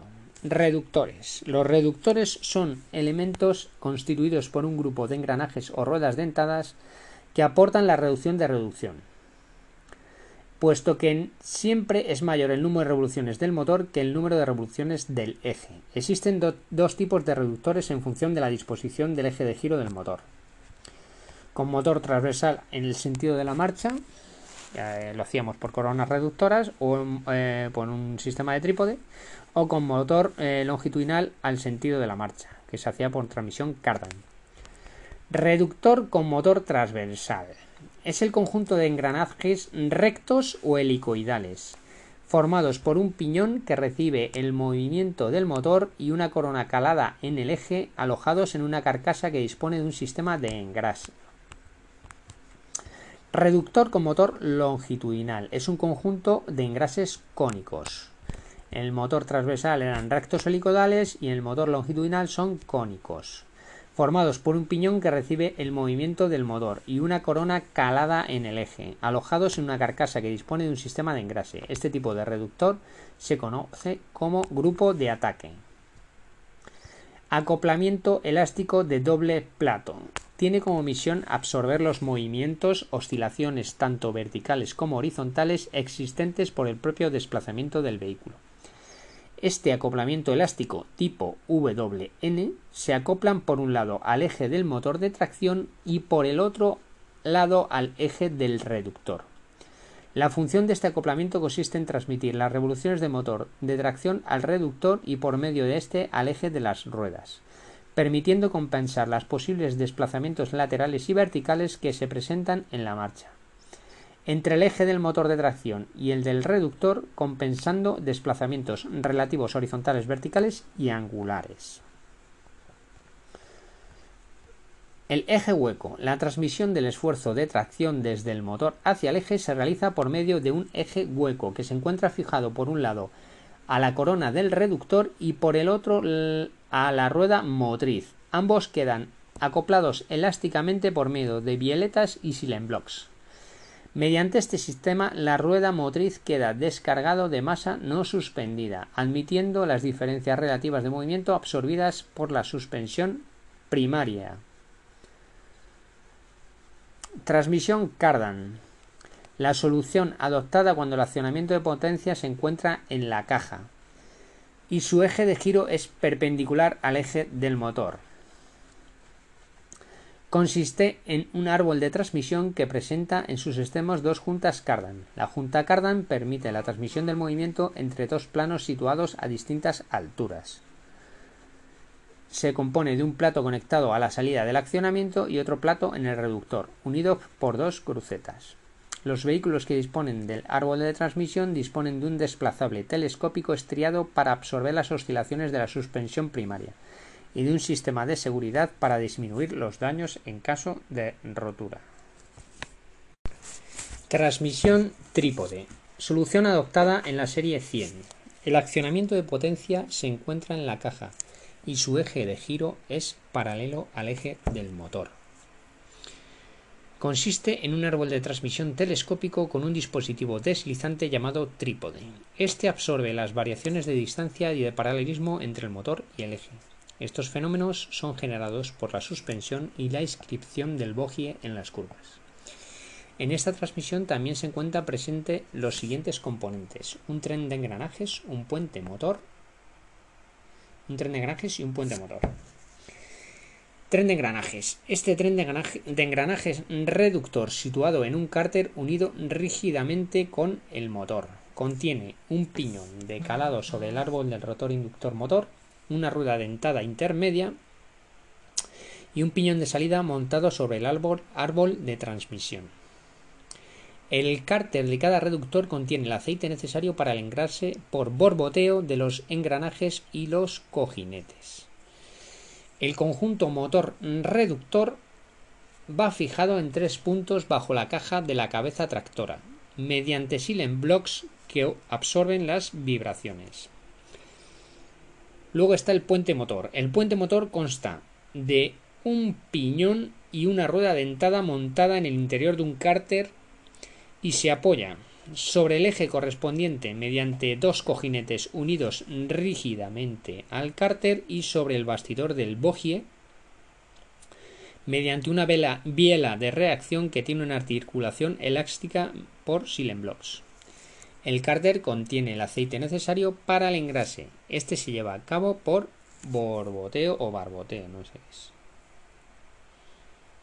O sea, la transmisión por trípode está formado por un tren de engranajes y un puente motor. Y el trípode une el tren de engranajes con el puente motor. Transmisión a varios ejes. En determinados vehículos motores se transmite las fuerzas, el esfuerzo desde un único motor a todos los ejes que forman el bogie. La forma de transmitir, eh, de transmitir el esfuerzo varía según el tipo de vehículo. Existen locomotoras eléctricas 269 o 250 que transmiten que disponen de transmisiones con dos relaciones de engranajes. Una relación corta para trenes pesados en la que se sacrifica velocidad para ganar esfuerzo de tracción y una relación larga en la que al contrario se sacrifica esfuerzo de tracción para ganar velocidad. Un, un, aporte que es los motores que son transversales al sentido de la marcha normalmente son lo llevan las locomotoras y los motores que van con el sentido longitudinal al sentido de la marcha son los automotores. Transmisión del esfuerzo de tracción. Los motores de tracción son utilizados tanto para el avance del vehículo, esfuerzos de tracción, como para el frenado del, mismo, esfuerzos de freno. Dichos esfuerzos han de ser transmitidos desde los ejes motrices a la caja del propio vehículo, y en la transmisión de dichos esfuerzos se han de distinguir dos pasos diferenciados el primer paso de la caja de grasa del eje motriz al bastidor del bogie y el segundo paso del bastidor del bogie a la caja del vehículo. De la caja de grasa del eje motriz al bastidor del bogie se hace por violetas o por guías. Y del bastidor del bogie a la caja del vehículo se hace por pivote alto, por pivote bajo o por barras. al final de toda esta cadena de transmisión de esfuerzos, la tracción a los vehículos remolcados se utiliza mediante los aparatos de tracción y choque descritos en el capítulo 1. Por violetas de la caja de grasa al bastidor del bogie. Este sistema transmite los esfuerzos longitudinales y transversales entre la caja de grasa y el bastidor del bogie, permitiendo un guiado elástico de los ejes. Según vehículos, estas vialetas reciben el nombre de bielas de arrastre o incluso el de la figura geométrica llamada lemniscata. La lemniscata es el símbolo del infinito. Por guías de caja de grasa al bastidor del bogie. En este caso, las cajas de grasa de los ejes motrices se encuentran alojadas entre las guías. Estas transmiten los esfuerzos de tracción y frenado al bastidor principal. De esta forma, de forma similar, el bastidor principal se aloja entre guías al bastidor auxiliar, transmitiéndole los esfuerzos. En dicho bastidor auxiliar es donde se encuentra el pivote por el que se transmiten los esfuerzos a la caja del vehículo.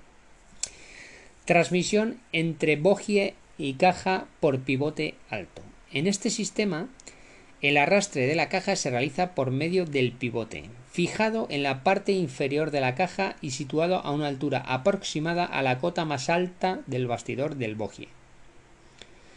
Puede ser de dos tipos, son con arrastraderas o bieletas, como es el caso de la 333, o sobre traviesa bailadora o bastidor auxiliar, como la 319 o la 310. El pivote alto puede ser de dos maneras, arrastradera violetas o traviesa bailadora o bastidor auxiliar. Transmisión entre bogie y caja por pivote bajo. Este sistema, en este sistema la caja recibe los esfuerzos de tracción y freno por medio de un pivote de arrastre. El enlace pivote-bogie, situado a la altura más baja que la cota más alta del bastidor del bogie, está formado mediante un conjunto articulado que filtra las vibraciones y consta de balancín de fijación, blocks y bielas de arrastre. Se trata como un sistema de tracción bajo que aporta mejoras en la adherencia. Transmisión de esfuerzos por barra baja inclinada.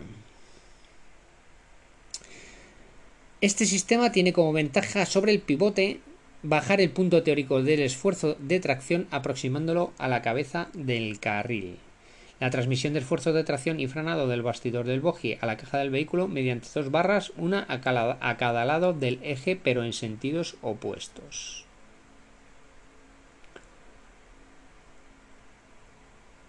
Capítulo 6. Elementos de control y protección.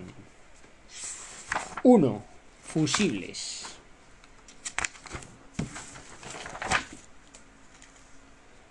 Está constituido por un filamento o lámina de metal para que se funda cuando la intensidad de la corriente supere un determinado valor. Un cortocircuito es una conexión anómala que se produce entre dos puntos de un circuito eléctrico que ofrece una baja resistencia, produciendo como resultado una corriente excesiva que puede producir daños. Una sobrecarga se produce cuando un determinado sistema o componente recibe o demanda una energía superior para la que ha sido diseñado provocando calentamiento o incluso daños no deseados. Para la protección contra cortocircuitos y sobrecargas se emplean los fusibles y los interruptores automáticos. El fusible está compuesto por un hilo conductor de menor sección que los conductores de la línea donde se encuentra, de tal forma que ante cualquier sobrecarga o cortocircuito que eleve la intensidad a valores peligrosos para los conductores de la línea, se funda dicho hilo rápidamente e interrumpa el circuito antes de que se produzcan daños. 2. Interruptores. Es un dispositivo electromecánico utilizado para establecer o interrumpir uno o varios circuitos eléctricos simultáneamente. Consta de una parte fija y otra móvil que al ponerse en contacto cierran los circuitos correspondientes. Según la forma de operar sobre los contactos móviles, un interruptor puede ser manual o automático. Además, en los vehículos motores distinguimos los dispositivos de accionamiento manual siguientes. Los pulsadores conectan un circuito al actuar sobre él, desactivándose al cesar la actuación. Por ejemplo, un pulsador de arenado, de silbato, etc. Y luego están los conmutadores. Dispone de varias posiciones de accionamiento. pudiéndose comportar como interruptores o pulsadores, por ejemplo, conmutador de selector de velocidad de limpia parabrisas, cebado y arranque de motor diésel. 3. Interruptores automáticos. Los interruptores automáticos, también llamados disyuntores, microdisyuntores, magnetotécnicos, PIA, etc., son aparatos de protección contra cortocircuitos o sobrecargas que actúan rápidamente. Se intercalan en serie con el circuito que se desea proteger, realizándose esta operación de forma automática tienen la ventaja de que una vez desaparece la causa que provocó su actuación, se reponen manualmente sin necesidad de cambiarlo como ocurre en el caso de los fusibles. Los interruptores automáticos se conectan en serie con los elementos que tienen que proteger. Y no hace falta sustituirlos como los fusibles. Se reponen manualmente. Tipos de protección. Hay tres tipos de protección. Protección magnética, térmica o protección diferencial. La protección magnética protege de los cortocircuitos. El paso de una corriente eléctrica elevada por una bobina amperimétrica genera un campo magnético que produce la apertura de sus contactos e interrumpe el circuito protegido. La bobina amperimétrica tenía pocas vueltas, mucha sección. Y la voltimétrica tenía muchas vueltas, poca sección.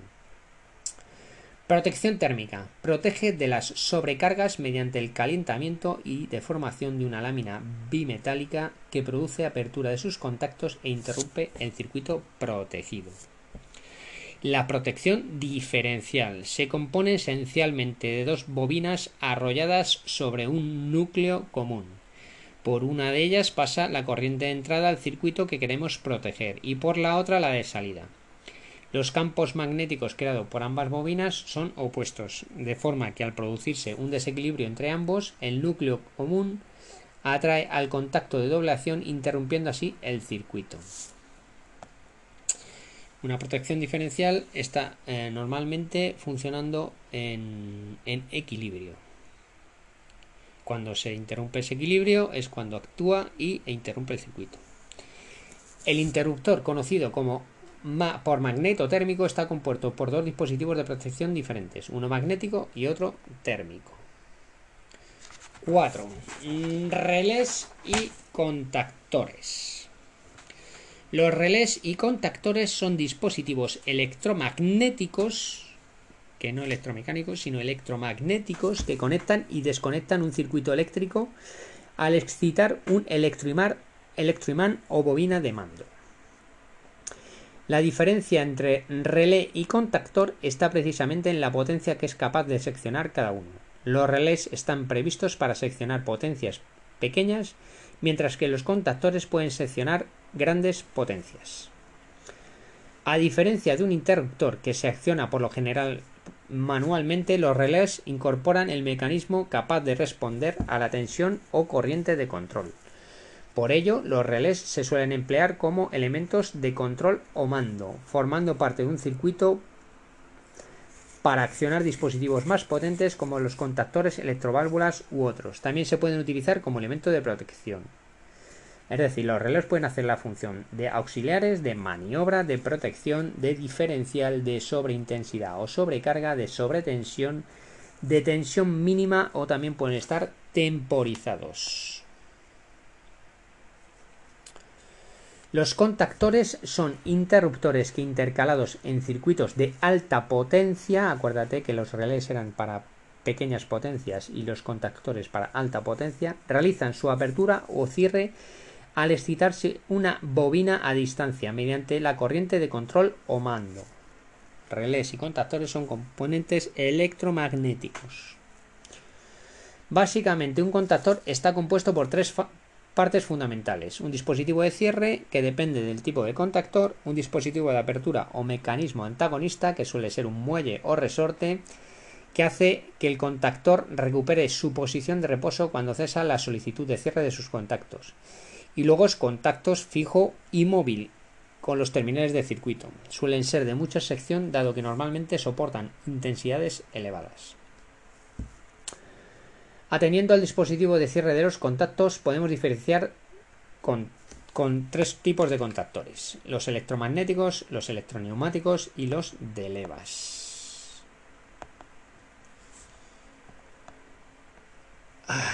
Contactores electromagnéticos. Constan de dos contactos, móvil y fijo, y de una bobina que, excitada por corriente de control, produce un campo magnético capaz de atraer la parte móvil sobre la fija, venciendo la fuerza antagonista del dispositivo de apertura, estableciendo así el circuito donde se encuentra el contactor. Al desexcitarse la bobina, abre el contactor por medio del resorte antagonista.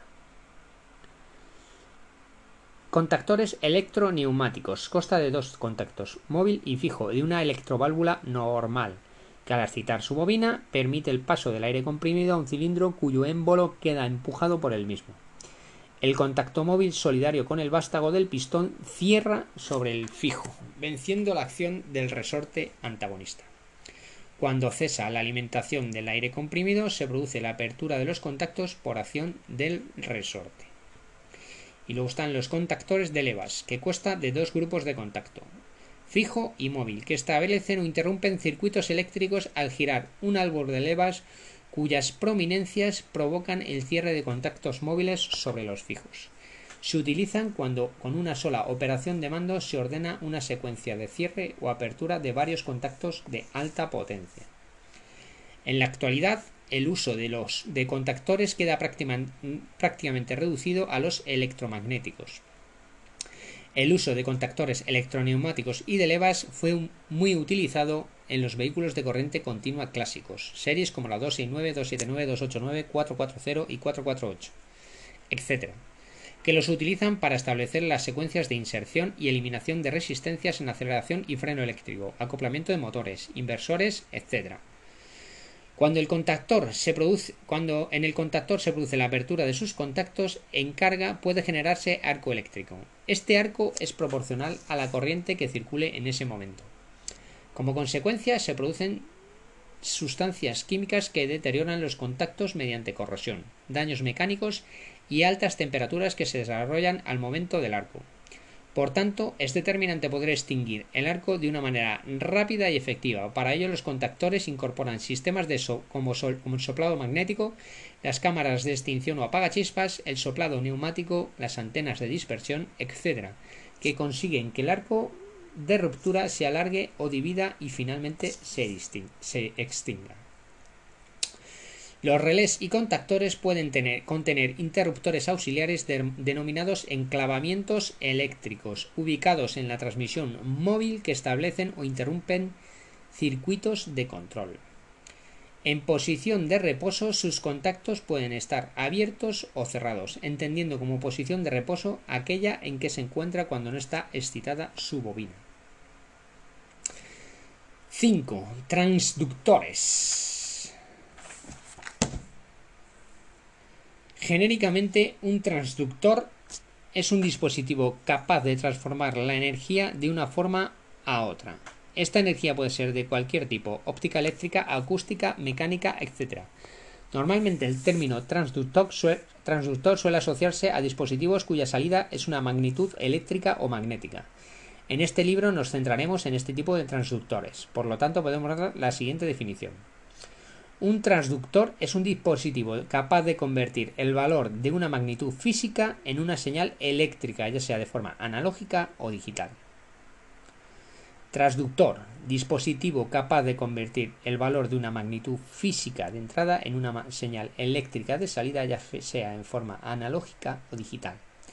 Los sensores y transductores se suelen aceptar como sinónimos aunque si hubiera que hacer alguna distinción, el término transductor es quizás más amplio, incluyendo una parte sensible o captador propiamente dicho y un circuito de tratamiento de la señal detectada.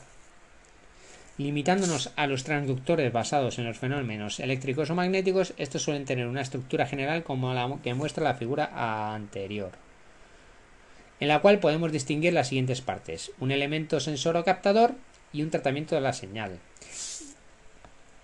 unas sondas de temperatura y unos captadores de velocidad instalados en las cajas de grasa, o unos acelerómetros, o unos traductores de proximidad, traductores de tensión y de corriente continua, traductores de presión para el mando y control de equipos neumáticos, traductores de par motor, traductores de posición, traductores de nivel, traductores diferenciales, Pero vamos, un transductor se compone principalmente de un sensor y luego de un tratamiento de la señal. Un cacharro que traduce la magnitud captada por el sensor y la convierte en una señal eléctrica.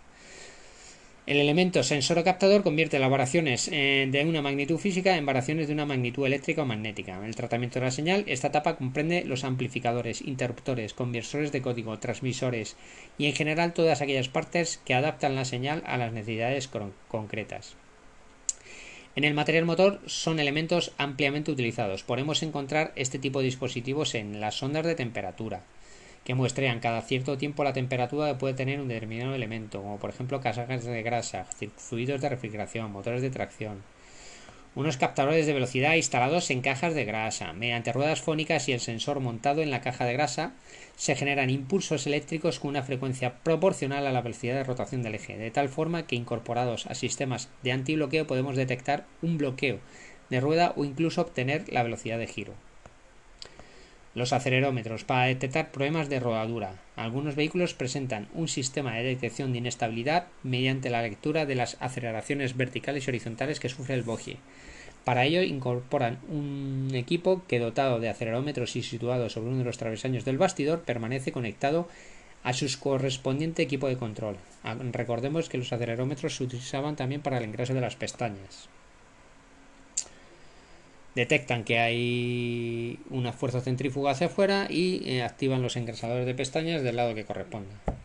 Transductores de proximidad para apertura de puertas de grifería del baño en trenes destinados a transporte de viajeros. Transductores de tensión y de corriente en línea. Permiten realizar mediciones de estos parámetros en un circuito para así ser procesados por unidades de control y poder detectar posibles sobreintensidades, sobretensiones, etc.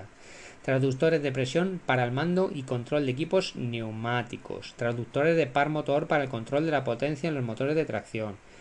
Transductores de posición para comprobar cómo y dónde se encuentra un determinado dispositivo, por ejemplo, microinterruptores utilizados para entrampillas de aclopamiento, servomotores, posicionamiento de puertas de acceso, codificadores, ángulos de reguladores de tracción, codificadores de posición del rotor en motores síncronos.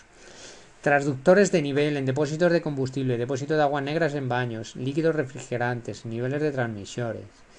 Transductores diferenciales miden simultáneamente dos estímulos separados y suministran una salida proporcional a la diferencia de ellos, como por ejemplo DFD diferencial general de la locomotora 269.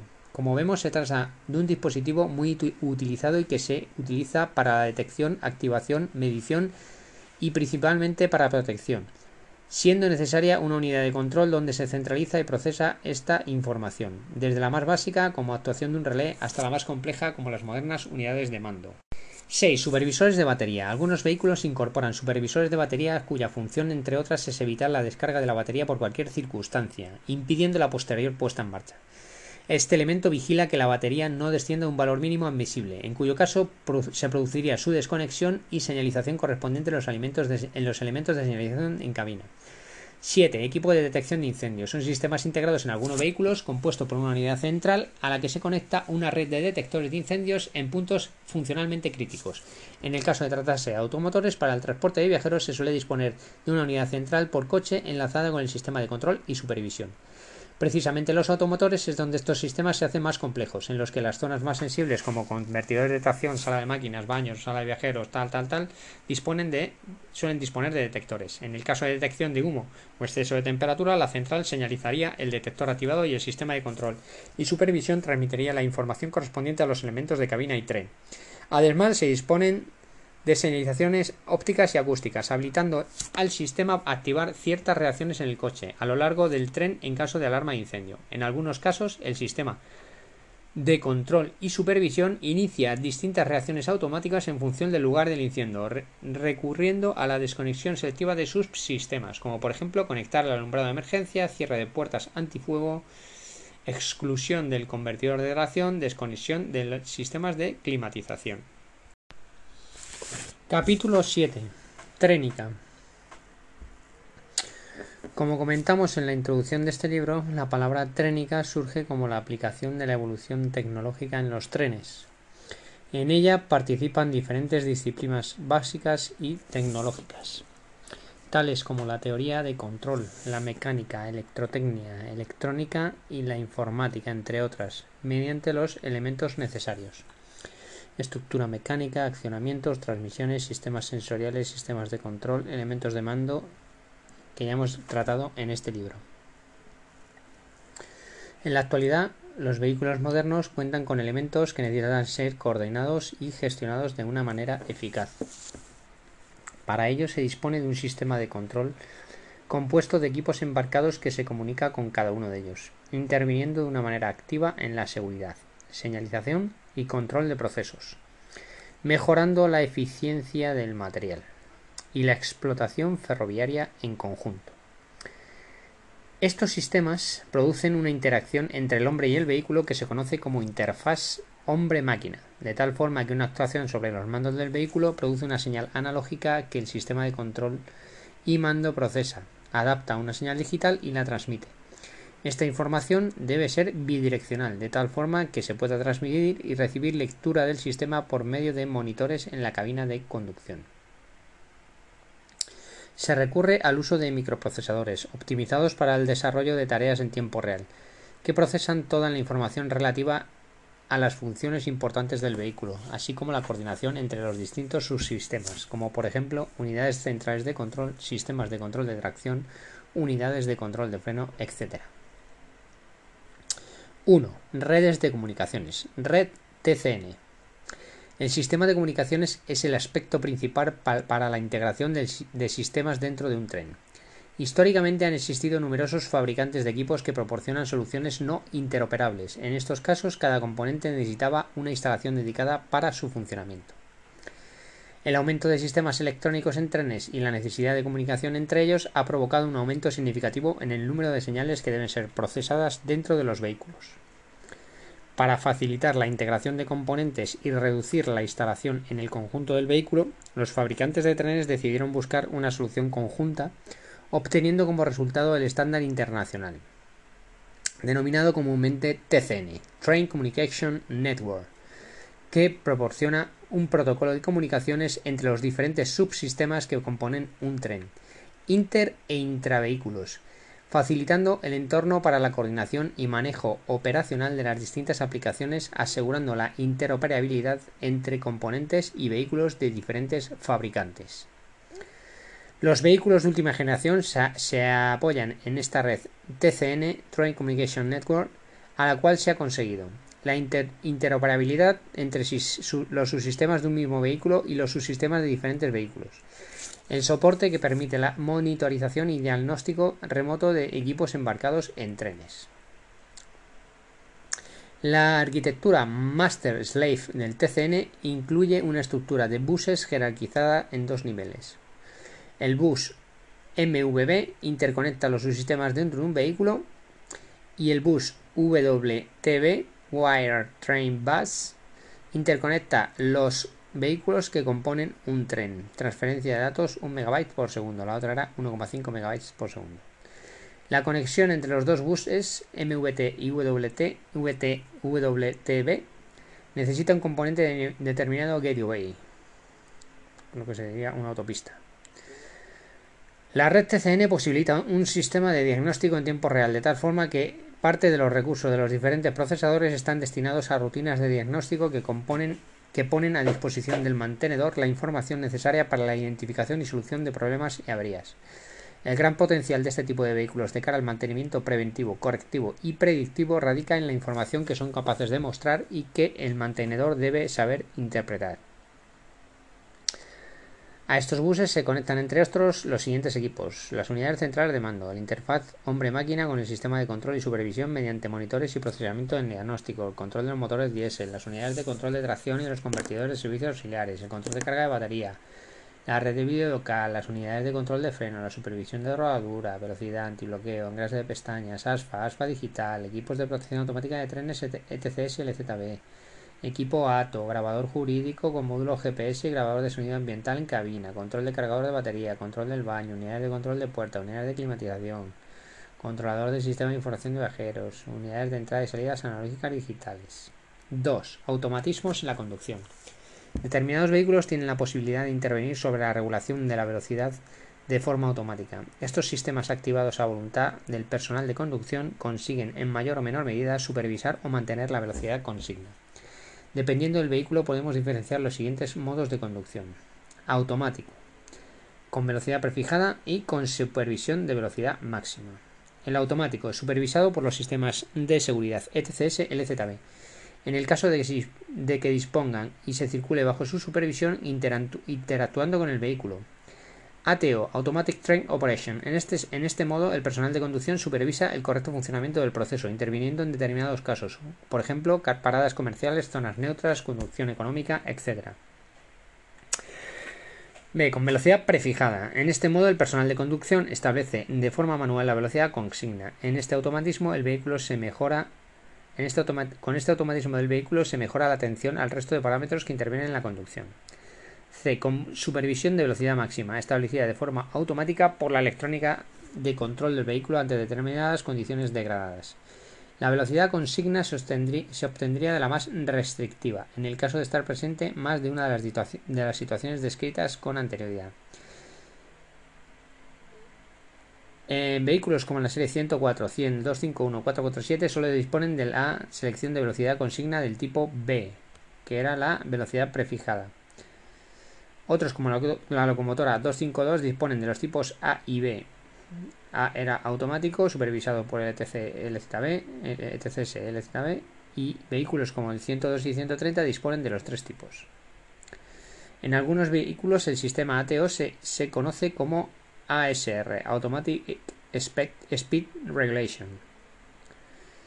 En el caso de conducir en modo A con ATO y querer ajustar la velocidad a una inferior se puede limitar de forma manual. El control de tracción o el freno se realiza por el vehículo de forma automática, considerando los sensores del vehículo y la interacción con el sistema de señalización en cabina. En caso de conducir en modo B, en modo B era velocidad prefijada, eh, una vez ajustado el valor consigna de la velocidad, con el manipulador de velocidad prefijada se ajusta el esfuerzo de tracción deseado con el manipulador del esfuerzo de tracción-freno. La composición acelerará o desacelerará hasta lograr la velocidad de consigna en función de estos parámetros. En algunos vehículos, el manipulador de velocidad prefijada y el manipulador de tracción-freno se encuentran en el mismo mando, discriminando la función mediante el selector de modo. Estos sistemas se desactivan al intervenir manualmente o con la aplicación de frenado de emergencia o frenado de servicio. La conexión-desconexión del sistema al efectuar se efectúa al activar el pulsador o selector de modo correspondiente, en cuyo caso se produce la señalización permanente en la instrumentación. 3. Unidades de control de freno. Las unidades electrónicas de control de freno son sistemas embarcados capaces de realizar todas las funciones necesarias durante el freno de servicio. Mando y supervisión de TFA, de TDP, de presión a los cilindros de freno, de freno de estacionamiento, de generación de señal PWM, Control de antideslizamiento y antibloqueo. Control de corte del tren. Mando del nivel de presión de doble etapa en cilindro de freno dependiendo de la velocidad. Normalmente el freno dinámico, eléctrico o hidrodinámico debe ser el sistema prioritario de freno con el objeto de reducir al mínimo posible la aplicación del freno neumático. Por tanto, una optimización de recursos para demandas de freno seguiría el siguiente modelo de secuencia. Cuando se requiere una actuación de freno, el esfuerzo de frenado sería proporcionado inicialmente por el freno dinámico de los ejes motores.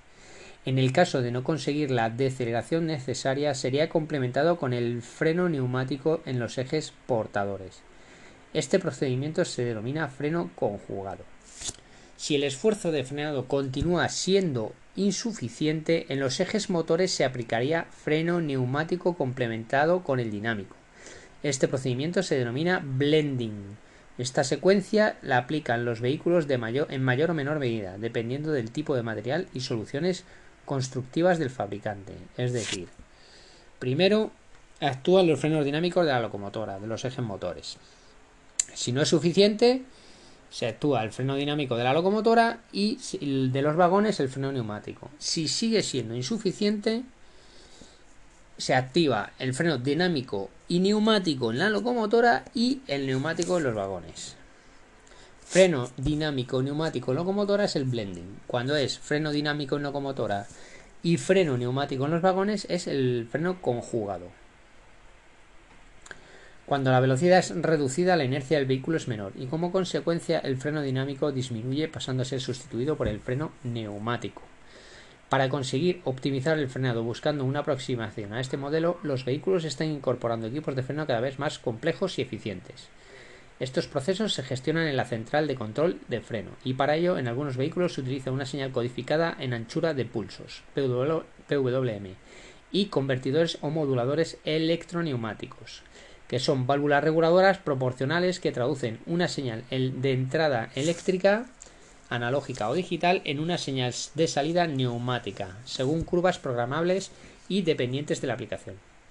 La señal modulada en anchos de impulsos o PWM nace de la necesidad de enviar un valor consigna para tracción o freno con precisión a una distancia que con voltaje analógico normal ofrecería menos garantías, debido principalmente a las caídas de tensión y contaminación electromagnética, de esta forma se aumenta la eficiencia, fiabilidad y velocidad de propagación de las órdenes de mando, independientemente de la longitud del tren y con las garantías necesarias. La lectura de la velocidad del, eh, del, vehículo en tiempo real se obtiene mediante los generadores de impulsos instalados en los ejes, de tal forma que el circuito de control mediante este parámetro aprovecha al máximo las condiciones de adherencia y preferencia del freno dinámico.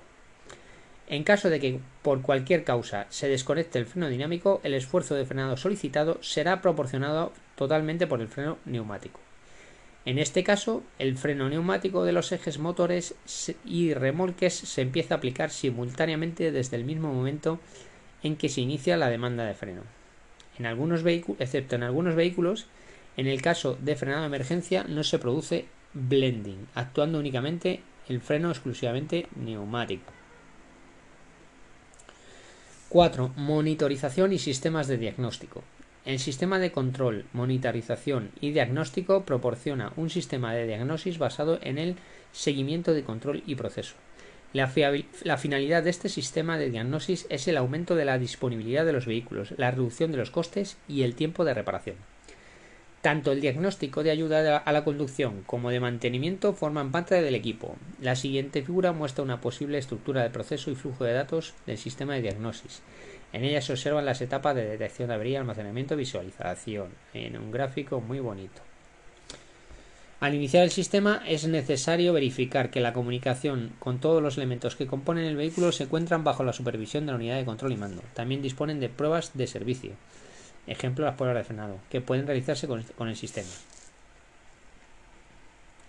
Por último, la transmisión de datos que disponen algunos vehículos es un proceso mediante el cual se produce una emisión de datos vía radio GSM desde la memoria de datos de diagnóstico del vehículo al centro de mantenimiento, con todos los parámetros necesarios para la gestión y coordinación de procesos funcionales del mismo, que permite anticipar posibles incidencias de material o tratar incidencias en tiempo real. Capítulo 8. Elementos de mando y control. Pupitre de conducción en cabina. El pupitre de conducción se diseña de forma ergonómica, procurando una disposición de los elementos generalmente en semicírculo, facilitando accesibilidad a los elementos de mando para poder alcanzar desde el puesto de conducción todos los componentes necesarios en el manejo del vehículo. Otros elementos que no necesiten manipulación durante la marcha o que simplemente ofrecen señalización no precisan tal accesibilidad, pudiendo estar situados en distintos puntos de la cabina como la parte superior frontal, laterales e incluso en el plan trasero.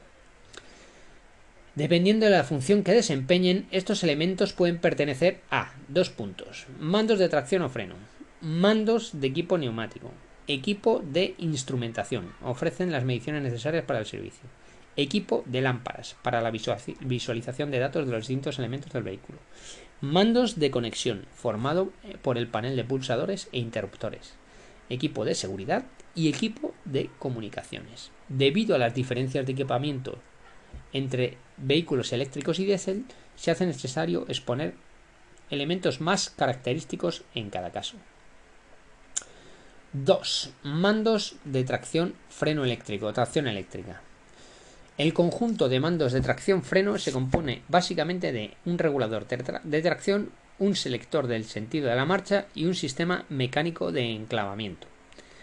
Existen mandos específicos en determinados vehículos que formarían parte de los mandos de tracción y freno eléctrico. Por citar algunos de ellos, por ejemplo, pueden ser el manipulador adicional para velocidad prefijada, la 252 y la 104, el mando de regulador de intensidad que permite de forma manual acelerar el proceso de secuencia de motores de corriente continua, por ejemplo la 2 y 9 y la 251, mando de suntados para tracción y freno eléctrico que permiten debilitar el campo en motores de corriente continua, como la 269, o el mando de freno eléctrico, como la 251.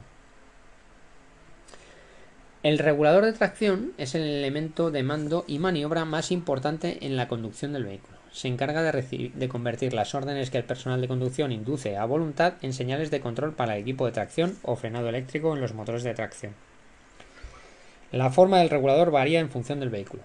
Algunos disponen de regulador con forma circular, mientras que otros disponen de un manipulador de tipo palanca. En ambos casos obtienen la medida mediante posiciones fijas o por deslizamiento continuo. Para ello se dispone de distintos procedimientos en función de la tecnología del vehículo.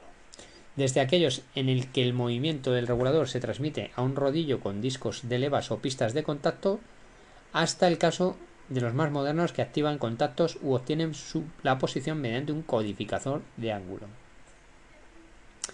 La posición que en cada momento el maquinista sitúa el regulador se conoce como esfuerzo consigna, que es el esfuerzo del vehículo, es el, eh, que es el control del, vehículo interpreta generando una potencia en los motores de tracción, conocida como esfuerzo real. Es decir, la posición que en cada momento el maquinista sitúa el regulador es el esfuerzo consigna que el control del vehículo interpreta generando una potencia en los motores de tracción, denominado conocido como esfuerzo real. La diferencia entre el esfuerzo real y el esfuerzo consigna será puntual y dependerá en todo momento de las características técnicas del vehículo, par resistencia que ofrece la carga a remolcar, velocidad, perfil de trayecto, etc. Cuando el esfuerzo real proporcionado favorece el sentido del avance, se conoce como esfuerzo de tracción, par motor positivo. Mientras que si el esfuerzo real proporcionado se opone al sentido de avance, se conoce como esfuerzo de frenado, par motor negativo. La posición del regulador y por, tanto el esfuerzo consigna se debe transmitir al circuito de alta tensión del vehículo para proporcionar el esfuerzo real. En el medio de transmisión dependerá del control de tracción de que disponga, desde el control reostático a los modernos sistemas de tracción trifásica. La regulación de la velocidad dependerá, por tanto, de la adaptación del regulador a la posición en que en cada caso se considere oportuna, demandando un mayor o menor esfuerzo de tracción o freno eléctrico. Podemos decir, por tanto, que el regulador actúa como un acelerador de acelerador eléctrico. Algunos vehículos disponen de mando de velocidad prefijada, mediante el cual se determina la velocidad objetivo o consigna, para que el control de tracción del vehículo realice los esfuerzos de tracción-freno necesarios en cada momento, de forma automática y sin necesidad de actuar sobre el regulador.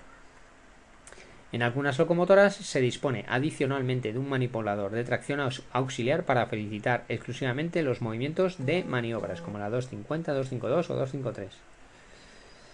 El selector de sentido de marcha, también conocido como inversor, es el elemento con el que se fija el sentido de avance del vehículo. Tiene al menos las, posiciones de adelante, AD, a marcha atrás, AT o posición neutro, N. El sistema mecánico de enclavamiento tiene la tarea de evitar el manejo incorrecto de los mandos de tracción-freno, produciendo bloqueo mecánico sobre ellos. La habilitación de cabina consiste en la toma de control de los diferentes sistemas del vehículo. Para ello, dependiendo del constructor, época y el operador, nos encontraremos ante distintas soluciones técnicas. En cualquier caso, la habilitación de una cabina de conducción lleva implícito la inhabilitación del resto de las cabinas de la composición. Los procedimientos para la habilitación de los vehículos son muy variados, desde una simple llave hasta la utilización combinada de varios elementos, como puede ser la llave de enclavamiento interruptores, mandos de control de freno, mando selector de sentido de la marcha, etc. 3. Mandos de equipo neumático. Los mandos del equipo neumático en tracción eléctrica no difieren en exceso de los que disponen los vehículos diésel. En este caso podemos encontrar una válvula de urgencia o un interruptor de sobrecarga. Luego en automotores un manipulador para el freno de auxilio y en locomotoras manipulador de freno directo, de afloje rápido y de afloje independiente. Válvulas de urgencia. Consiguen mediante actuación mecánica la puesta a la atmósfera de la tubería de freno automático TFA de forma rápida o apertura del lazo de freno en vehículos sin TFA operativa, como por ejemplo la Cibia. De esta forma se transmite una orden de frenado máximo en toda la composición. Generalmente la válvula de urgencia lleva asociados unos contactos eléctricos auxiliares que facilitan el corte de tracción, actuación de sistemas de arenado o aplicación de algún otro sistema que ayude al frenado.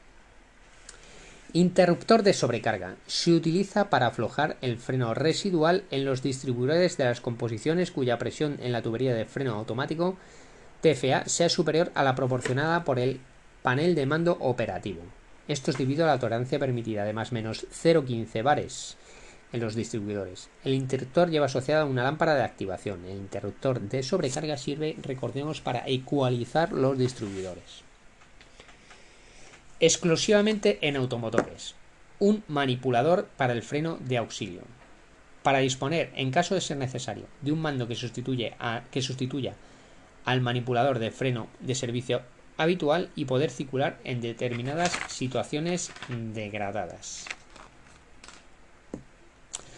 Y exclusivamente en locomotoras tenemos un manipulador de freno directo. Es el mando que controla el freno neumático independiente de la locomotora, facilitando operaciones de maniobras de aproximación al material remolcado e inmovilización del material en determinadas ocasiones, como por ejemplo pruebas de freno.